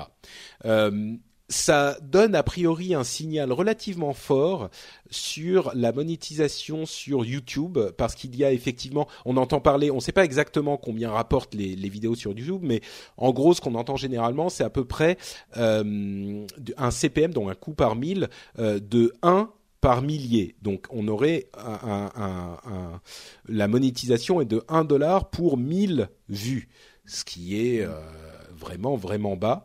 Donc YouTube est en train de faire les choses euh, de manière un petit peu sérieuse parce que là on n'est pas à des bannières, hein. euh, c'est vraiment, des gens qui regardent la mais quand tu vois certaines qualités de contenu dans YouTube, c'est toi, c'est à double tranchant. Des fois, c'est vraiment c'est pas faux. ce que c'est. Mais le truc, c'est que je pense qu'ils veulent remonter ce type de monétisation, ce CPM, pour pouvoir avoir des productions plus plus qualitatives justement. Alors d'une mm. part, il y a, tu te rends compte, ça veut dire qu'il faut faire un million de vues pour récupérer 1000 euros. Euh, alors oui, 1000 euros, c'est évidemment beaucoup, mais un million de vues, ça, ça c'est, c'est quand même énorme. Ça veut dire qu'il faut un certain type de contenu, ça formate les choses forcément. Si sur certains, euh, s'ils réussissent à remonter le CPM et à attirer des euh, vidéos de meilleure qualité, déjà là, on n'est plus dans la, la mécanique des euh, chats qui se cassent la gueule et des bébés qui mordent le doigt de leur frère, tu vois, sur YouTube. On a déjà réussi à remonter un peu le niveau. Et mm, euh, on a des contenus vraiment intéressants aujourd'hui sur YouTube, des gens qui font des, des, des contenus euh, de niche, mais quand même de qualité. on, tout le monde connaît hein, les Cypriens, les Norman, euh, etc. en France. Euh, je pense que elle, elle est en train d'être amenée chez YouTube pour changer encore de catégorie. Pas forcément changer de catégorie, mais ajouter par-dessus tout ça encore un autre type de, de, de catégorie. Il y, a, il y, a, un problème fondamental avec YouTube qui dépasse ça et qui, que YouTube doit régler s'ils veulent avoir de la qualité. Mhm. Pour, euh, disons que c'est des entreprises hein, qui produisent de la qualité, donc ça coûte cher et ils ont besoin de stabilité. Et pour avoir de la stabilité, ils doivent être assurés d'être mis en avant par YouTube euh, de manière constante. Ce que YouTube refuse de faire dans la philosophie de Google en disant, bah voilà, ma foi, c'est l'algorithme. Et du coup, cette insécurité, tu peux pas dire, ben, d'un coup, je disparais de la première page et mon 500 000 d'investissement, euh, je retrouve rien, toi. Hmm. Donc, ça, c'était la plainte que j'ai le plus entendue sur YouTube. Les gens peuvent vivre. Si on leur dit c'est un dollar par mille, eh ben, ils feront du contenu qui ira pour ça. Mais de dire c'est entre 0 et, 2, tu vois, ça va pas. Oui, tu veux dire que c'est pas viable d'avoir cette volatilité euh, pour les plus gros projets, quoi. D'un coup, tu es mis sur la première page, tu as 10 millions de vues, puis un jour, ils te mettent plus, toi, ça, ça va pas. Oui, d'accord. Bon, bah peut-être que c'est l'une des choses, euh, l'un des, des, problèmes auxquels s'attellera euh, Suzanne euh, qui, qui, Qui franchement, alors à l'époque où j'étais chez Google, avait déjà une renommée euh, excellente. Hein. Donc, ouais. Ah bah oui, c'est l'une. On n'en entend pas beaucoup parler, mais c'est l'une des des gros grosses pointures, des grosses pointures de la boîte. Mhm. Facebook a 10 ans vous vous rendez compte Disant déjà, bon, je pense que tout le monde a vu les, les vidéos sur Facebook, euh, mais mais je sais plus comment elles s'appellent euh, ces vidéos que, que crée Facebook automatiquement. Mais ça nous rajeunit pas hein, quand même. Euh, le jour où euh, Twitter aura 10 ans, c'est là que je vais vraiment me sentir vieux, je pense. Mais 40 ans, ça m'a pas vraiment posé de problème, tout ça le jour où Twitter aura 10 ans, parce que je me souviens encore des débuts du rendez-vous tech, où je disais, euh, je, vantais les mérites de Twitter quand il était encore relativement euh, nouveau, en tout cas euh, sur nos, dans nos pâturages, et je disais ah Twitter c'est extraordinaire pour ci pour ça, ça vous permet de faire ci et ça et ça, et les gens étaient extrêmement dubitatifs, et, et c'était le tout début, donc quand ça aura 10 ans, je serai un peu on n'est pas, on n'est pas si loin. Hein. Ça s'approche, hein, c'est ça que tu es en train de regarder. Euh... Je crois qu'il a été lancé en 2006, donc euh... bon, bref. Ouais, euh, Paper, le, la nouvelle app de Facebook qui a été lancée aux États-Unis uniquement, qui est une sorte de flipboard pour Facebook, qui est un quelque chose de très intéressant. Je ne sais pas si on va avoir énormément de temps pour en parler, mais c'est une sorte de de, de réimagination euh, de l'interface Facebook en fait. Et ils ont fait quelque chose de très intelligent qui était de, au lieu de modifier leur app existante et de provoquer l'ire de tous les utilisateurs, euh, ils ont lancé une nouvelle application complètement différente mais complètement indépendante, qui fait pas tout ce que fait la première mais qui en fait beaucoup, et qui est complètement différente dans la philosophie. Alors comme je le disais, elle n'est pas disponible en France, donc euh, ne vous précipitez pas sur l'App Store pour l'essayer. mais par contre, elle est vraiment euh, comparable à quelque chose comme Flipboard qui est extrêmement visuel, euh, qui vous donne accès non seulement à votre flux, mais aussi à euh, d'autres types d'informations qui sont sélectionnées par Facebook. c'est quelque chose que tu as hâte d'essayer, toi, Benoît ou? Alors, un bon utilisateur d'Android, voilà, j'ai. Ah, d'accord, ça ne concerne pas. C'est effectivement que sur iOS pour le moment. Hein. Voilà. Mais, est-ce que ça te, ça te plairait? J'en entends que du bien. Et euh, franchement, c'est unanime. Autant euh, le, leur essai avec euh, Home là sur Android, dès le début, c'était catastrophique. Autant là, franchement, tout le monde essayait. Ils ont compris. Ils ont compris le système d'exploitation. Ils ont compris leurs utilisateurs. Donc, je, je, suis très, enfin, je me réjouis qu'ils en fassent une version disponible aussi sur Android. Ben, c'est vraiment effectivement une une, un coup vraiment réussi pour Facebook parce que comme je le disais, à chaque fois qu'ils ont changé une interface, ça a été euh, le, le, la révolte. Euh, parmi les utilisateurs. Mhm. Donc là, ils ont vraiment trouvé la bonne méthode. Euh, c'est un coup bien réussi pour Facebook. Euh, Google, comme vous le savez, a été condamné à une amende de 150 000 euros euh, par la CNIL en France. Euh, ils ont fait appel, c'était pour les questions d'utilisation des données des utilisateurs qui n'étaient pas claires, ils n'exposaient pas clairement la manière dont ils les utilisaient.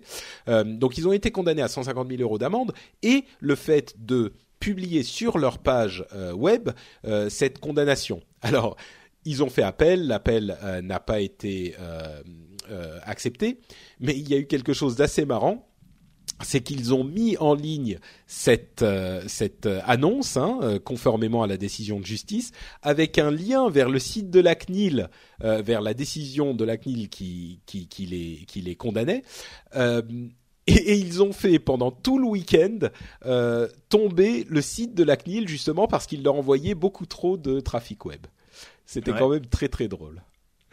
Mais c'est, c'est, bah, je veux dire, la plupart des, des personnes se sont même peut-être pas rendu compte euh, vraiment, euh, enfin, ouais, qui lit ce genre de choses, mais euh, c'est ah bien. Bah, visiblement suffisamment pour faire tomber le site de la CNIL. Hein. Ah oui, mais toi, tu cliques, tu cliques direct. Ouais, ouais c'est bien. Mais c'est, moi, j'ai trouvé très bien. Euh, ça, pour, pour, Google, ça coûtait rien. Euh, pour la CNIL, bah, je suis sûr qu'il y a plein de gens qui ont se sont intéressés, se sont dit tiens c'est quoi ce truc? Et puis qui ont mm. du coup ont peut-être appris là-dessus donc euh, excellent. Bah, c'était le but oui. donc euh, bon euh, là encore c'est c'est une décision de justice et c'est c'est quelque chose qui est moi tant que ça passe par les tribunaux de toute façon je suis content. Encore que parfois il y a des choses un petit peu bizarres. Mais qui toi quand tu donnes pas d'idée aux gens qui voudraient te rendre heureux. Bah, tu sais, j'ai une bonne nouvelle. oh, c'est bon. euh, et entre parenthèses, euh, le message n'était pas affiché sur le site mobile, ce qui est intéressant. Hmm. Il était affiché sur la page web euh, dans les navigateurs sur, leur, sur ordinateur, mais pas sur les mobiles. Donc, euh, hmm. bon. Euh, ils ont aussi trouvé un accord avec l'Union européenne pour les, les, la question de monopole. ils vont devoir afficher des liens de, de concurrents quand ils afficheront des résultats de recherche on, en avait discuté. C'est c'est quelque chose d'un petit peu euh, similaire à ce qu'avait fait Microsoft avec le navigateur à l'époque où ils avaient une part de marché trop importante et qu'ils euh, ils, avaient Internet Explorer évidemment livré avec leur euh, avec leur leur système d'exploitation et ils avaient dû mettre un carrousel pour proposer aux gens de choisir un navigateur différent. Bien là, en l'occurrence, Google va devoir afficher des résultats de concurrents en fonction des en fonction des, résultats de la recherche. Euh, les concurrents sont pas forcément contents, ce qui est un petit peu limite, je trouve, parce qu'ils disent euh, il n'y a que trois, euh, il n'y a que trois résultats, donc Google va pouvoir choisir lesquels ils vont mettre et comment est-ce qu'ils vont les choisir, etc. C'est des gratuit parce que moi j'ai entendu des gens qui disaient va falloir payer. Il y avait des comme la pub. Il y avait des, des, des, des, des choses, des gens qui évoquaient ce genre de choses aussi. Euh, Bon, ça, sera à préciser certainement. Moi, je pense que le fait que Google euh, ait trouvé un accord avec l'UE, ça soit une bonne chose. Maintenant, les modalités devront peut-être être encore précisées, mais enfin, bon, en l'occurrence, l'accord était sur les modalités, donc euh, je suis pas convaincu que euh, les, les, concurrents ne soient pas en train de d'essayer de tirer encore un petit peu là où ils ont obtenu quelque chose. Hein. Ce que je trouve intéressant, effectivement, hein, c'est que Google a fait juste. Ils ont pris le temps, ils ont collaboré, euh, et ça s'est passé très bien, contrairement à, Microsoft qui avait essayé euh, au début de prendre une position un petit peu dure et puis de, de se barricader derrière, euh, disons, de, un côté plus juridique qui n'aura pas du tout réussi, ni en termes d'image, ni en termes de résultat final. C'est pas faux. Ouais.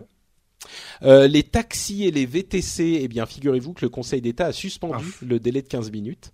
Euh, ils n'ont pas pris la décision, hein, mais ils ont suspendu pour le moment euh, avant de prendre leur décision. Euh, et entre parenthèses, donc les, les, évidemment Uber était très content. Et pour fêter la chose, non, je plaisante, c'était pas pour fêter, mais c'était un, un hasard du calendrier plutôt marrant. Ils ont lancé Uber Pop, qui est un équivalent de Uber, mais que n'importe quel euh, automobiliste peut implémenter dans sa voiture à lui. Donc c'est une sorte de covoiturage, de système Uber pour le covoiturage. Euh, évidemment, les conducteurs euh, qui peuvent faire partie de ce système sont euh, vérifiés par Uber, ils ont un entretien, etc.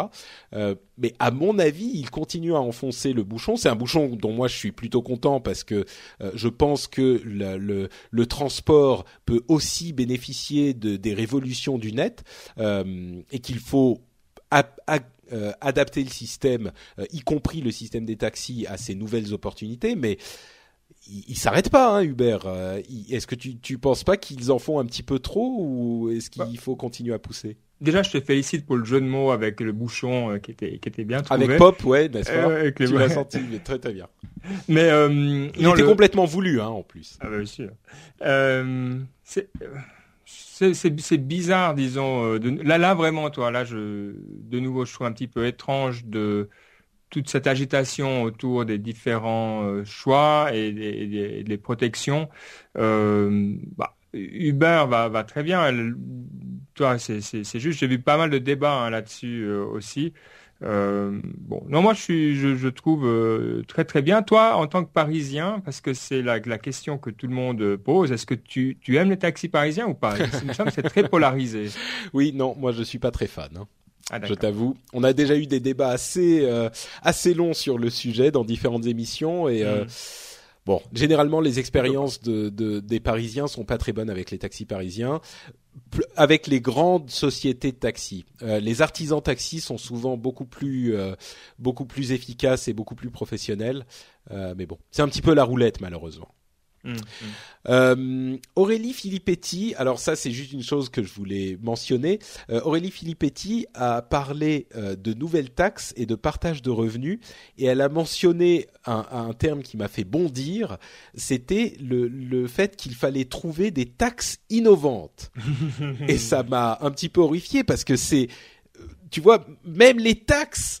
Enfin, les taxes, là où on va chercher l'innovation, c'est dans les taxes il va falloir même que les taxes soient innovantes parce que il faut trouver des nouveaux moyens intelligents de taxer.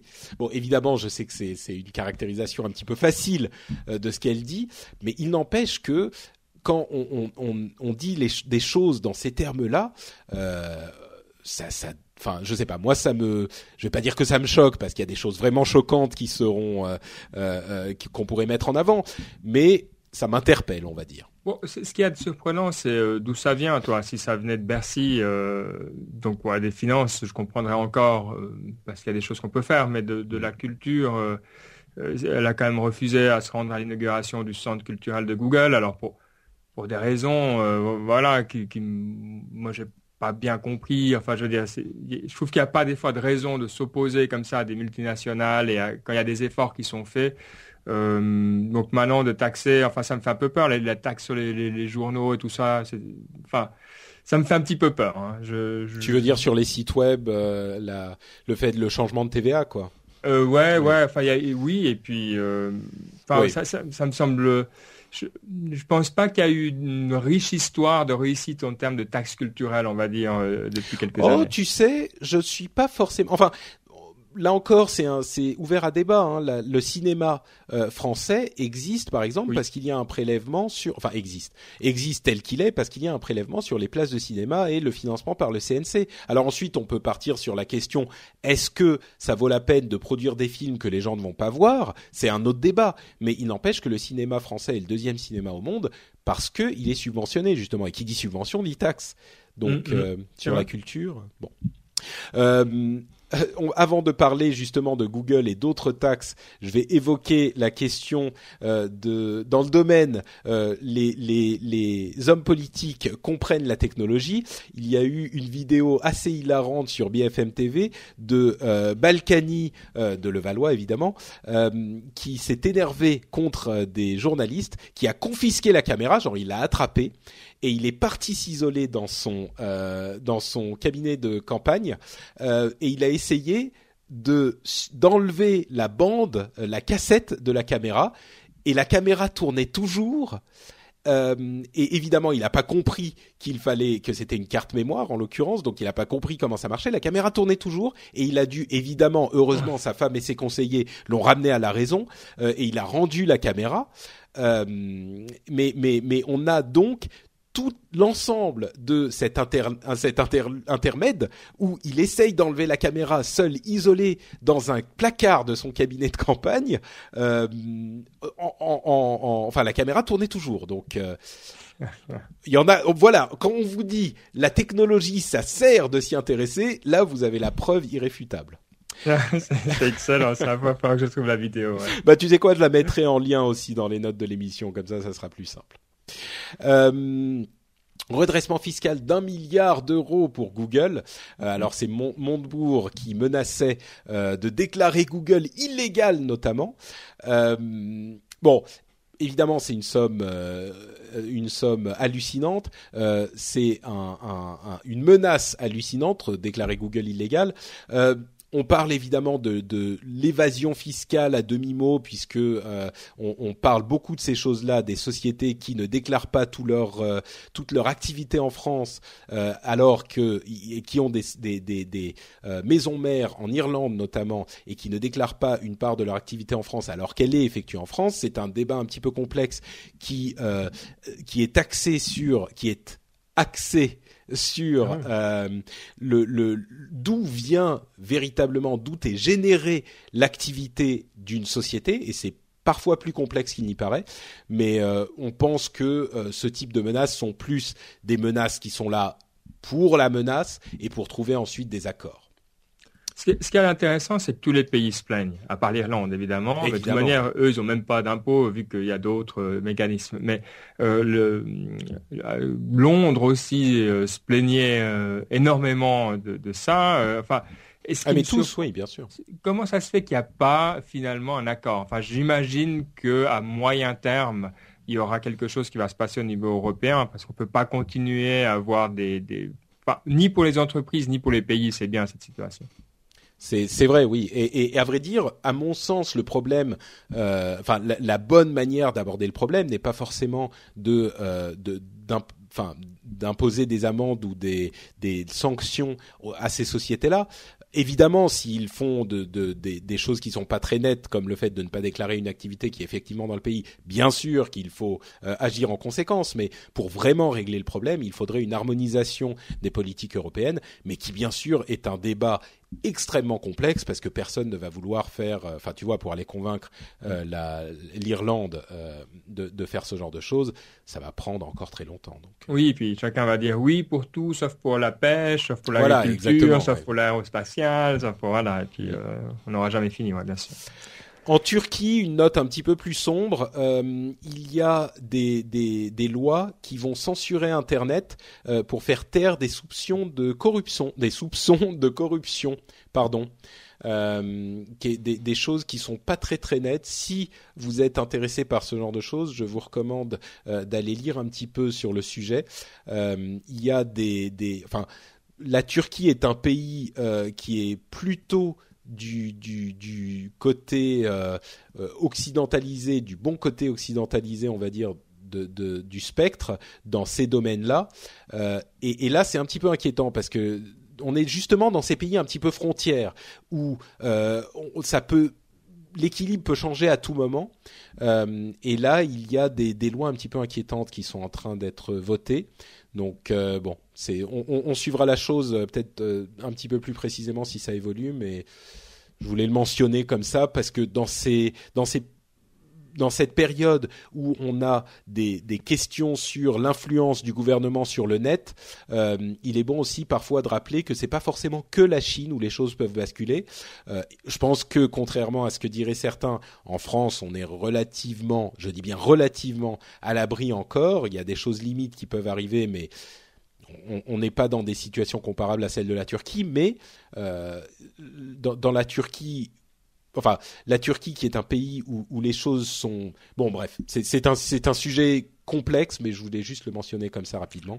Mais c'est bien c'est vrai qu'on on oublie et puis euh, ça serait euh, intéressant de creuser parce que c'est vraiment dur de se faire une idée on a l'impression que, que, rien n'est permis, mais la Turquie, c'est juste un cas intéressant parce que c'est pas euh, non plus l'Iran, comme tu dis. Ou, Bah, c'est ça, oui. Et, et ouais, c'est vraiment. Euh, mais comme tu alors, moi, je, je pourrais pas aider. J'aurais plaisir à pouvoir ajouter à, ce, à cette discussion, mais j'en suis bien incapable. oui, bah, c'est-à-dire qu'il y a. Euh, euh, bon, ça, ça a à voir avec la situation politique et, et même géopolitique de la Turquie, mais euh, traditionnellement, ou en tout cas depuis euh, Atatürk, la, la Turquie est un pays vraiment occidental où il y a une volonté d'occidentalisation et de laïcité très très fort, euh, et, ces dernières années, il y a des choses qui sont en train de se passer qui peuvent remettre en question euh, euh cet héritage.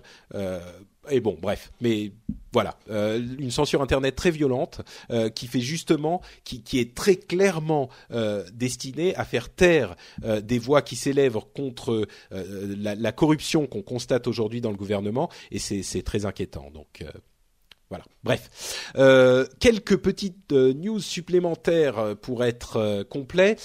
Amazon pourrait lancer une console de jeu basé sur Android à moins de 300 dollars bientôt, quelque chose d'intéressant euh, pour les joueurs en tout cas. La justice hollandaise déclare que bloquer un site de piratage ne sert à rien.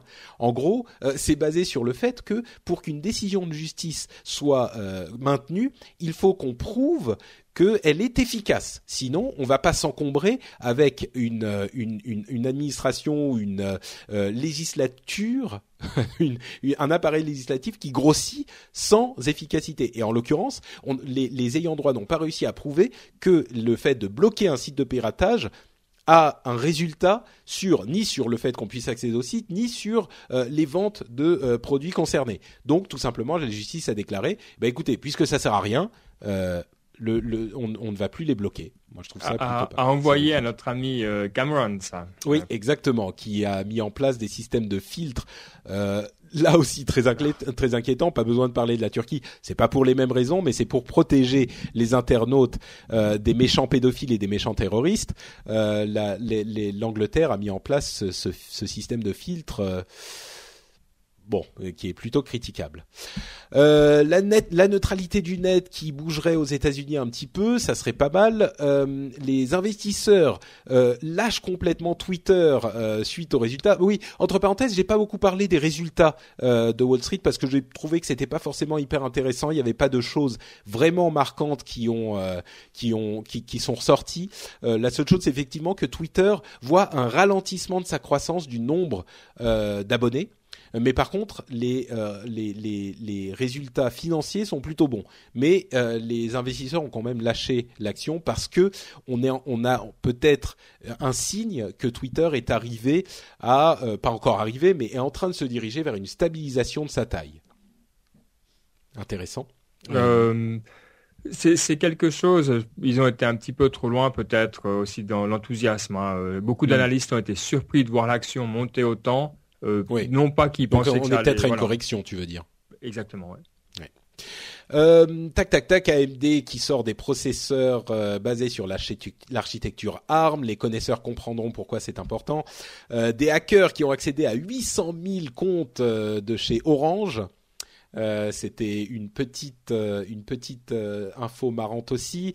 Fleur Pellerin qui dévoile le vrai visage de la French Tech. Ah, C'était intéressant. C'est un coq. Ah, mais quelle tristesse. C'est vrai, tu trouves mais, mais il est même pas, il est même pas fait pour les mobiles, quoi. Attends. non, mais alors c'est génial. Non, mais c'est plus que le site, hein, c'est plus que le site, oui, c'est ça. Quoi. Ouais, mais c'est plus que le site, c'est vraiment une, une, une, une, initiative générale pour une, une un, un, mouvement. Mais le coq, il est pas mal, mais bon, c'est vrai que... Le, le coq est très bien, l'initiative oui. est très bien, et il faut juste jeter le site. Mais bon, voilà. Ok. Euh, quoi d'autre Quoi d'autre? Sony, j'allais dire Sanyo. Euh, Sony se débarrasse de ses PC. Euh, et il, se, se, divise de sa branche télé. C'est quand même un, gros truc, quoi. Vous vous rendez compte Les télé Sony ne seront, seront une société séparée. ils ont vraiment besoin de se recentrer visiblement sur leur. Oula. Ah, c'est mon téléphone qui, ah, qui, qui, a décidé que cette nouvelle sur Sony, sa vie ne valait plus la peine d'être vécue. Il s'est petit suicidé.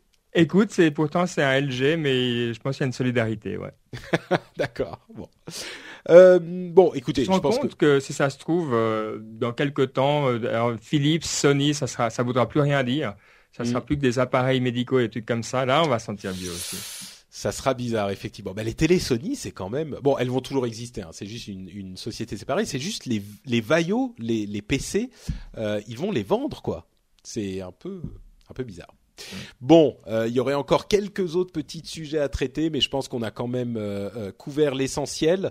je vais donc, bon, peut-être qu'on va on va parler un tout petit peu du Patreon dont on n'a pas pu parler tout à l'heure. Ah bah oui, attends, il, faut, il faut le faire, il faut le faire bien là, parce que je pense que c'est un tournant hyper intéressant. Et puis alors le début euh, de, de, ta campagne est, est, vraiment remarquable. Je pense qu'il faut aussi le, le souligner. Bah, euh, donc bah, voilà, on va là... retrouver tous les jours, euh, j'espère bientôt. ça, je sais pas. Euh, mais donc, comme je l'expliquais tout à l'heure, euh, peut-être qu'est-ce que c'est que Patreon? J'ai longtemps euh, et entre parenthèses pour les gens que ça intéresse pas du tout, euh, je pense que l'émission là est, est, terminée, donc vous pouvez quitter l'émission. Hein. Là, on, on, va on va parler essentiellement de ça. Je mettrai la vidéo, le son de la vidéo du Patreon pour expliquer un petit peu plus profondément de quoi il s'agit. Mais en quelques mots. Euh, je voulais depuis un certain juste, temps. Juste un petit truc, je, je, je suis pas d'accord avec toi. Si, si vous avez écouté jusqu'ici, vous écoutez encore la, la petite partie sur Patreon, ou alors vous allez directement euh, sur patreon.com/slash rdvtech. Et puis vous choisissez le, le paquet qui vous oh, c'est gentil. Patreon, euh, c'est P-A-T-R-E-O-N. Euh, de toute façon, c'est la mission de cet épisode. Je le mettrai dans le titre. Ça sera plus simple. Bien. Euh, mais bon, euh, effectivement, ça faisait un moment que je cherchais un moyen de faire, euh, de faire une, une, une sorte de, de de faciliter la contribution des auditeurs, comme je le faisais à une époque où je faisais les pourboires, etc., etc. Et j'avais pas de, je trouvais pas le bon moyen. Je pense pas que les Kickstarter conviennent vraiment au podcast. Alors, euh, on en parlait il y a pas si longtemps hein, avec euh, Cédric et Will notamment qui ont fait leur Ulule. Euh, ça, peut convenir, on peut le faire rentrer dedans et ça dépend du projet qu'on a, mais vraiment pour les podcasts, ça me convenait pas tout à fait. C'était pour ça que je l'avais pas fait. Et là, j'ai découvert, enfin, j'ai redécouvert Patreon avec des amis américains qui ont lancé ce type de financement. Et j'ai trouvé que vraiment c'était euh, beaucoup plus adapté à, euh, au type d'émission qu'on fait. Donc, euh, comme je le disais, contrairement à Kickstarter où on va lever, euh, je sais pas, 5 000, 10 000, 20 000 ou pour les plus gros projets des millions de dollars pour un projet et pour le lancer. Là, euh, c'est pour, c'est pensé pour les créateurs de contenu, pour les artistes euh, que les, les, les gens veulent soutenir vraiment. Euh, et, donc, ça permet aux, gens de devenir en quelque sorte mécènes de, euh, ce qu'ils apprécient. Et d'ailleurs, j'ai vu euh, Benoît que tu avais que tu étais devenu mécène, c'est très gentil de ta part. Euh, je te remercie chaleureusement. Ah euh, bah oui, attends. Là où c'est vraiment intéressant, c'est que c'est un moyen pour euh, les auditeurs si l'émission vous apporte quelque chose, si l'émission a pour vous une certaine valeur, que ça soit simplement parce que vous passez un bon moment, parce que ça vous, comme la mission qu'on a, c'est de vous décortiquer la tech, de vous l'expliquer, de, de vous éviter de passer des heures sur les différents sites et sur les différents blogs et de comprendre quand même, d'avoir une analyse un petit peu fine de, de, de, ce qui se passe. Si vous appréciez vraiment cette émission et si vous voulez euh, nous aider, vous, vous, maintenant vous avez un moyen simple euh, de, de de donner, je sais pas. Si pour vous ça vaut l'équivalent d'un café ou l'équivalent d'une bière ou ce que c'est, eh ben il y a un moyen simple de, de maintenant euh, euh, aider l'émission.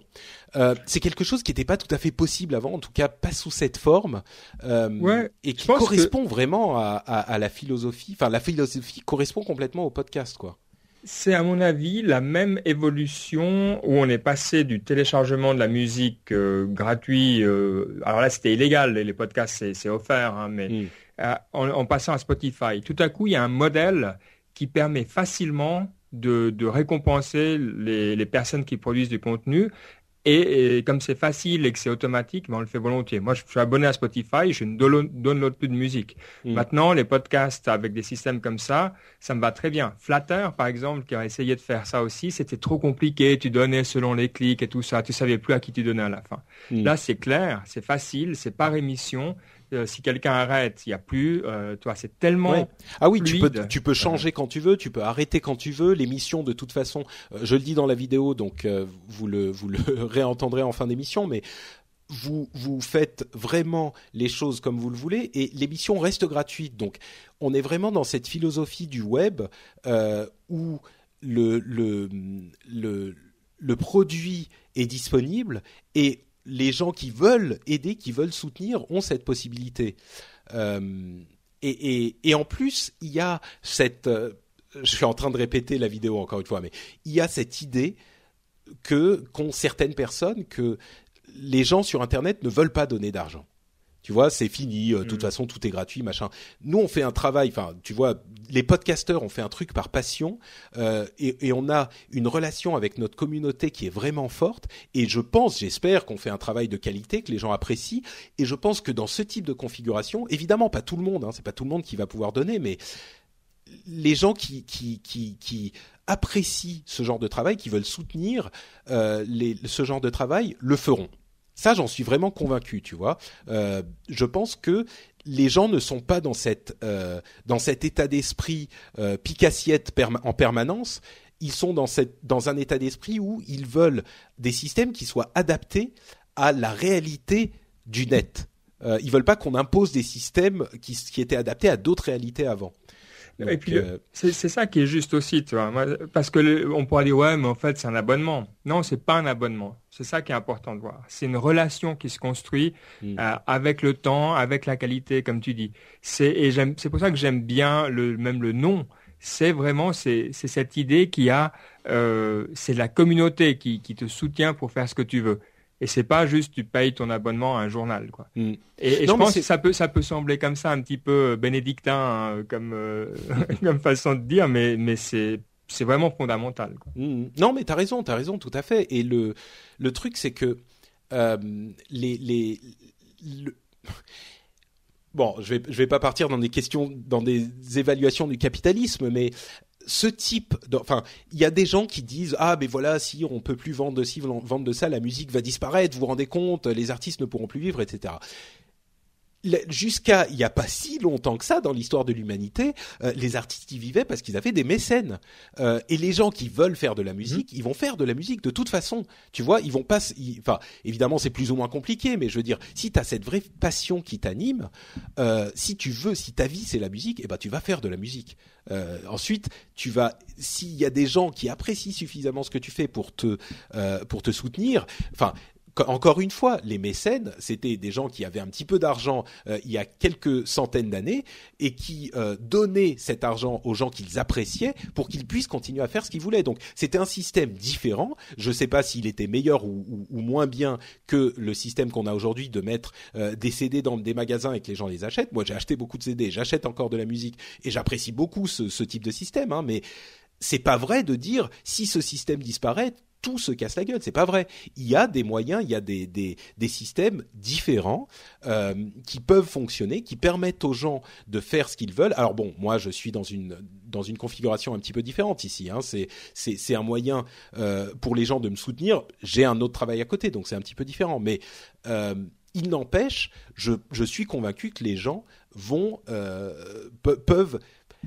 c'est peut-être un petit peu un petit peu exagéré, mais je pense que les gens attendent ce genre de système. Tu vois, qu'ils se disent voilà, tu m'emmerdes pas à m'abonner sur tant de temps. C'est un truc qui me me semble euh, juste au sens de justice. Euh, toi, tu as ton truc qui est disponible que tu fais par passion. Moi, je peux te donner ou ne pas te donner, et je peux arrêter quand je veux. Et voilà. Et si j'ai envie de t'aider, c'est parce que j'aime ce que tu fais et que je veux t'aider.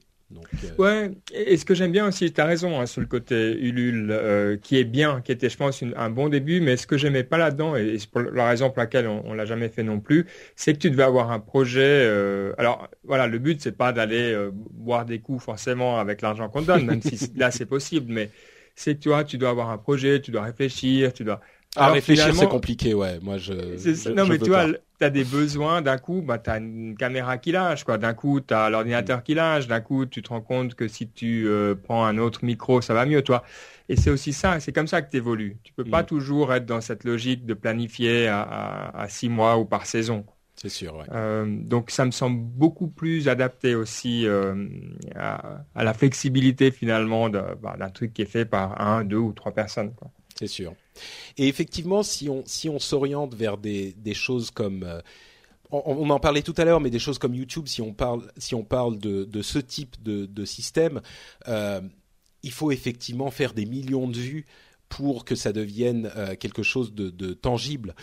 Et moi, c'est pas ce que j'ai envie de faire. Enfin, en l'occurrence, tu vois, le rendez-vous tech, en tout cas, c'est quelque chose qui est destiné à une audience beaucoup plus de niche, des gens qui s'intéressent à un sujet qui pour moi est très important, mais qui est très particulier. Et puis c'est du, contenu euh, qui est long, euh, qui, rentre dans les détails, euh, qui n'a pas sa place ailleurs en fait finalement que ce soit, enfin, ou difficilement sa place. On va pas le retrouver à la radio, on va certainement pas le retrouver à la télé. Euh, c'est pas un blog, donc ça fonctionne pas de la même manière. Enfin, les blogs c'est quelque chose d'encore différent.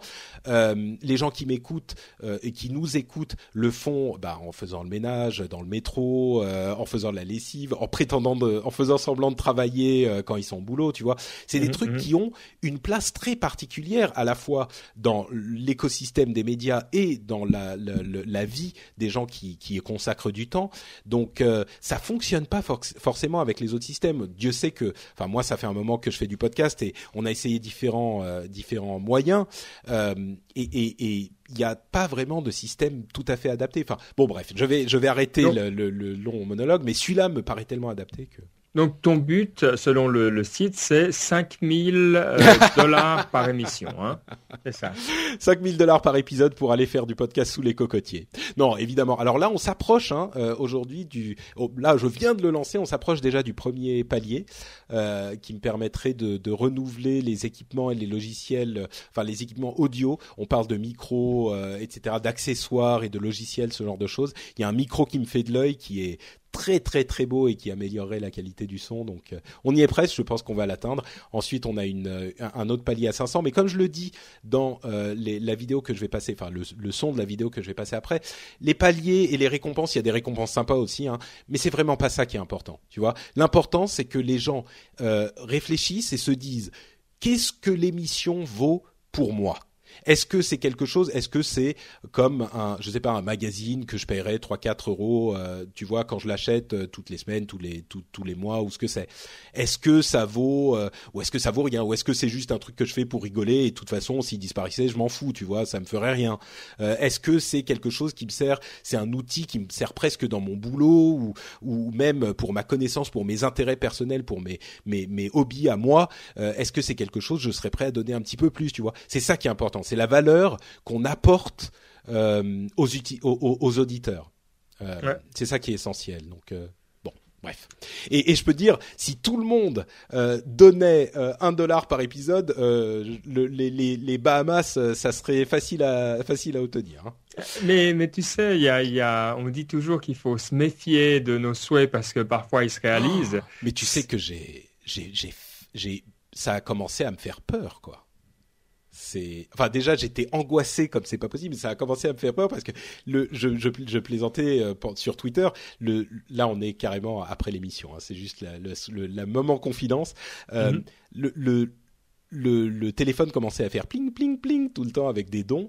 Et je me disais oula mais mais c'est ça veut dire que les gens m'aiment vraiment? Ça veut dire qu'ils aiment vraiment l'émission qu'ils sont prêts à donner des sous? Oulala oulala j'étais en train de paniquer un peu. Mais mais si tu toi parce que tu risques d'arriver au, au, au, moment où tu vas tu peux te dire, ah ben, je pourrais, toi, je pourrais vraiment le, faire, quoi. Je pourrais, toi, tu peux te dire, je peux faire deux, trois émissions, et puis, euh, Et avec la qualité, mm. ben, te faire tu une vie décente, pas une vie euh, de podcasteur comme on l'imagine. quoi. C'est compliqué, c'est compliqué parce que... Euh, alors, entre parenthèses, je ferai euh, dans, dans trois semaines, pas après le prochain épisode, mais encore, mais, mais la semaine d'après, ça sera le 3 mars, je pense, je ferai un, un, un Q&A, un question-réponse sur Google Hangout avec mm. tous les auditeurs. On, on sera à trois semaines donc du lancement du projet, donc je pense que ça serait sympa d'avoir un, petit, une petite conversation avec les gens qui voudront, euh, qui voudront passer. Et je répondrai à toutes ces questions. Je pense qu'on aura beaucoup de choses à dire, mais euh, notamment sur ce sujet, je pense que c'est compliqué de se projeter euh, dans, dans, ces configurations parce que il y a des gens qui vont euh, donner pour le rendez-vous tech parce qu'ils écoutent plusieurs émissions. Donc, euh, si tu leur dis ensuite, voilà, je vais faire un, autre projet, ça serait possible, hein, mais je vais faire un autre projet pour euh, Positron, qui est, qui est, une très très bonne émission, mais ou pour Upload, ou etc. Les gens se recoupent un petit peu, donc je suis pas certain qu'on verrait le même succès. Je pense que non, tu n'auras pas le même succès, mais ce que je pense que tu auras, ça sera un effet de levier où les gens disent non, mais hmm. pour le rendez-vous tech chaque deux semaines, non, je donne pas, mais ah ouais, non, c'est vrai que si allez, je donne pour Upload euh, ou pour euh, Positron, mais pour tous, tu vois. Et puis mhm. ça va, il va avoir un effet quand même de, multiplication, je pense. Peut-être, peut-être, c'est possible. Disons que euh, ma, philosophie pour le lancement de ce positron, c'était de ce positron, de ce Patreon, c'était vraiment de le faire aussi bien que je pouvais. Tu vois, de, de me concentrer dessus, de rester complètement focalisé sur ce projet spécifique euh, et de le faire du mieux que je pouvais sans forcément imaginer ce qui pourrait se passer après. Donc ah, tu vois raison. les, paliers, peux pas choisir. Bien sûr, mais mais je veux dire les paliers sont vraiment réfléchis comme quelque chose de d'important, même si c'est pas ça qui me qui, qui, guide le projet, c'est quelque chose de bien réfléchi. Les récompenses, euh, j'ai passé énormément de temps à réfléchir. Ça fait des semaines que je travaille dessus. J'ai passé énormément ah de temps à penser les récompenses. Euh, ne serait-ce que ça, tu vois, je voulais que ça soit quelque chose qui apporte euh, vraiment un plus aux gens qui choisiraient de, euh, de, donner un petit peu de sous, euh, que ça apporte un petit plus, que ça agrémente euh, leur, leur, leur émission, sans que ça soit important pour l'apprécier, évidemment, mais que ça donne quelque chose vraiment. Si quelqu'un, par exemple, tu vois, va, va choisir de me donner 5 dollars par épisode, je veux que ça lui apporte quelque chose. Je veux que son, son expérience de l'émission, s'il le choisit, soit améliorée. Et tu vois, enfin, il y a, mais, mais je suis, je suis, il y a des gens qui donnent 10 ou 20 dollars par, par épisode, tu vois. Euh, et enfin, je, je, suis tellement reconnaissant, tu peux pas imaginer quoi. C'est euh, non, c'est génial. Et je trouve que euh, bon, aussi, toi, ça fait longtemps que tu le fais, tu n'as plus à prouver. Je, toi, mm. c'est clair et net que la sincérité et puis la, la, la, crédibilité, elle est là. Ça, c'est intéressant aussi. C'est ça que les gens payent. Ils disent voilà, quelqu'un de solide qui m'accompagne. Ok, quoi. Bah, c'est sûr que sans, sans fausse modestie, euh, ça fait un moment que je fais du podcast et j'ai toujours essayé d'être. Euh, quand les gens me demandent des conseils sur euh, comment faire des podcasts, l'une des choses que je dis systématiquement, c'est la constance, par exemple, le, mm. sérieux et la constance. Je fais les émissions euh, à quelques rares exceptions près. Le, le, rendez-vous tech, il sort toutes les deux semaines. il est disponible, il est bien fait, il est carré. Et, et, et c'est vrai que j'espère en tout cas que comme certaines personnes dans une toute autre tout autre domaine et dans une toute autre mesure. Aux États-Unis les gens que j'admire euh, tu vois ils ont cette constance ils ont une certaine euh, euh, fiabilité. Et j'espère que depuis quelques années que je fais des émissions il y a quelques personnes parmi les, soutiens les mécènes du Patreon qui me disaient on te suit depuis les débuts d'Azeroth.fr à l'époque donc voilà c'est quelque chose qu'on est content de faire. J'espère que depuis tout ce temps-là les gens savent à qui ou à quoi euh, ils, font confiance.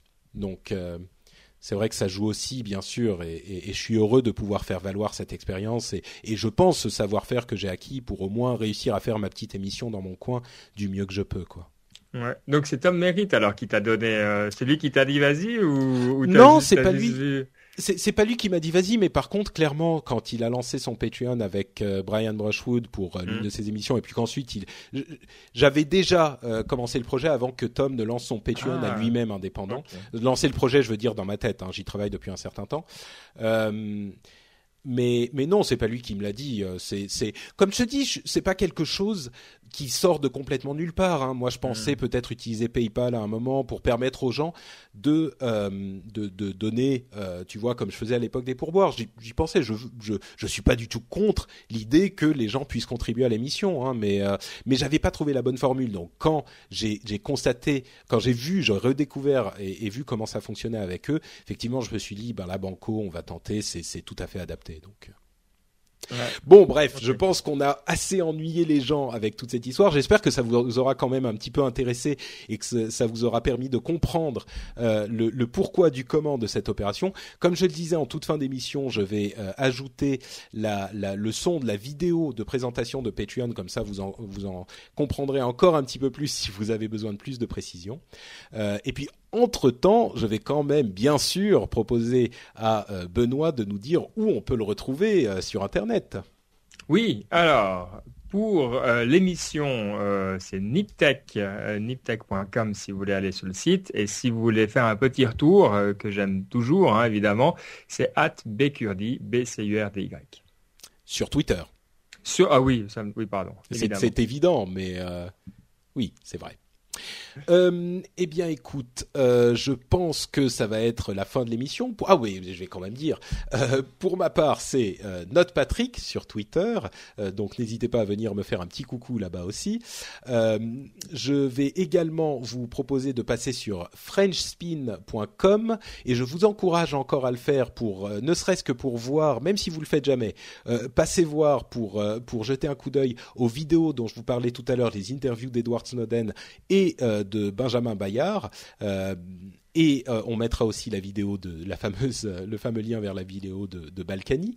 Euh, et si vous voulez laisser des commentaires sur l'émission elle-même, euh, sur ce qu'on a dit ou sur quelque chose qu'il y a autour de l'émission, euh, n'hésitez pas à le faire sur frenchfin.com. Il y a l'article où est hébergé euh, l'épisode en question et là-bas c'est le meilleur moyen pour nous laisser des commentaires.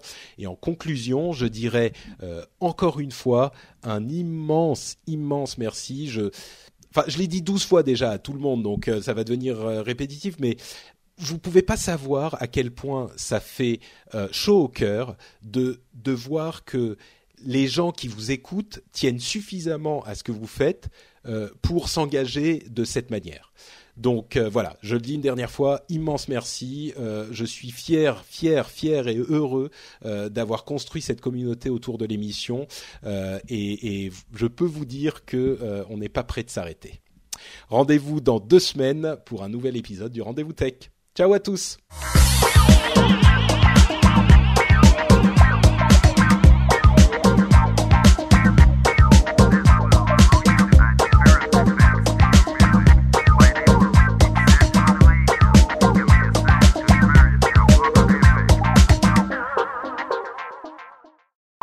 Et comme promis, voici maintenant la piste son de la vidéo de présentation du projet Patreon pour le rendez-vous tech. Merci de nous avoir suivis. Bonjour à tous et bienvenue dans le studio très professionnel du Rendez-vous Tech. Euh, je m'appelle Patrick Béja et dans cette vidéo, je vais vous expliquer d'une part ce que c'est que Patreon et d'autre part euh, euh, ce que c'est que le Rendez-vous Tech et pourquoi je fais cette émission. alors, premièrement, Patreon, c'est pas tout à fait comme Kickstarter. Ça vous permet de soutenir des projets, mais Kickstarter, c'est prévu vraiment pour donner beaucoup d'argent à des gros projets une fois. Patreon, c'est conçu et pensé vraiment euh, par des artistes pour soutenir les artistes et les créateurs de contenu. Euh, c'est-à-dire que vous allez fixer une somme que vous choisissez, et si vous le choisissez bien sûr, euh, à donner à chaque nouveau contenu. et si vous voulez fixer une limite mensuelle, si vous avez peur que tout à coup il y ait énormément d'épisodes qui sortent par mois, et eh ben vous pouvez fixer une limite par mois, comme ça vous n'avez jamais de mauvaise surprise. bien sûr, vous pouvez arrêter le, le financement quand vous le voulez aussi. Donc c'est un système qui est vraiment intéressant, c'est assez proche du mécénat. D'ailleurs, Patreon en anglais ça veut dire mécène, donc euh, Patreon, vous voyez, tout est, tout est logique. Ça, c'est pour la partie Patreon. Euh, maintenant, parlons un peu du rendez-vous tech en lui-même. Le rendez-vous tech, c'est une émission qui a vraiment deux buts principaux. Euh, le premier, c'est de vous informer et de rendre l'information tech accessible, parce que euh, je pense qu'on l'a beaucoup vu euh, ces derniers temps. l'information tech et la tech est extrêmement importante pour l'économie, pour la société en général, les rapports sociaux, pour la vie privée, et il est important de comprendre comment les choses fonctionnent.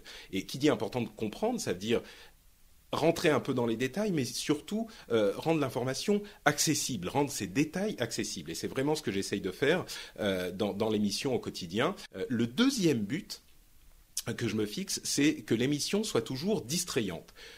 pourquoi distrayante? D'une part parce que bah, c'est bien de passer un bon moment ensemble et puis euh, on peut quand même se marrer même avec des sujets sérieux. Et puis d'autre part parce que si l'émission devient euh, trop scolaire ou euh, un petit peu pénible à écouter, bah forcément les gens vont arrêter d'écouter. donc c'est pas pas le but. Moi je veux que les gens passent un bon moment et soient informés sur ces sujets importants. Bon, et puis en plus, évidemment, la tech est un sujet qui me passionne et, que j'adore faire.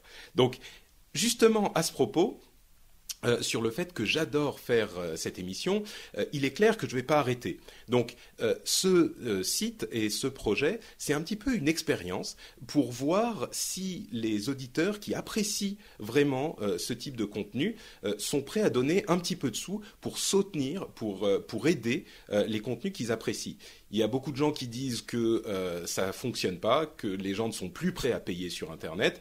moi, je ne suis pas convaincu. Moi, je pense que si le, contenu et dans la bonne forme euh, et au juste prix, euh, les gens sont prêts à aider les choses qu'ils aiment.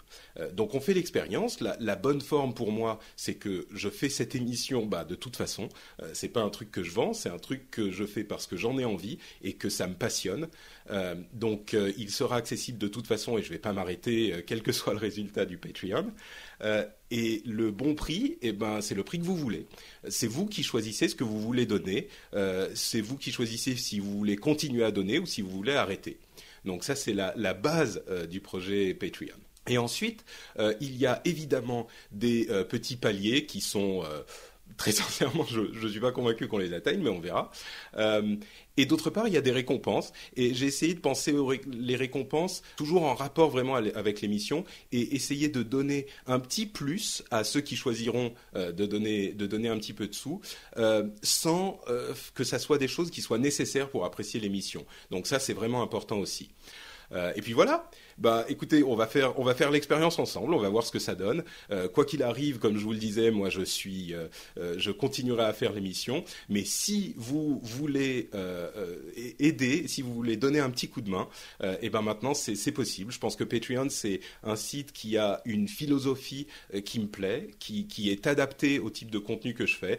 Et puis bah voilà, on va voir si ça, si ça fonctionne. dans tous les cas, merci de, de m'écouter, merci d'avoir regardé la vidéo, et puis à très bientôt. Ciao, ciao.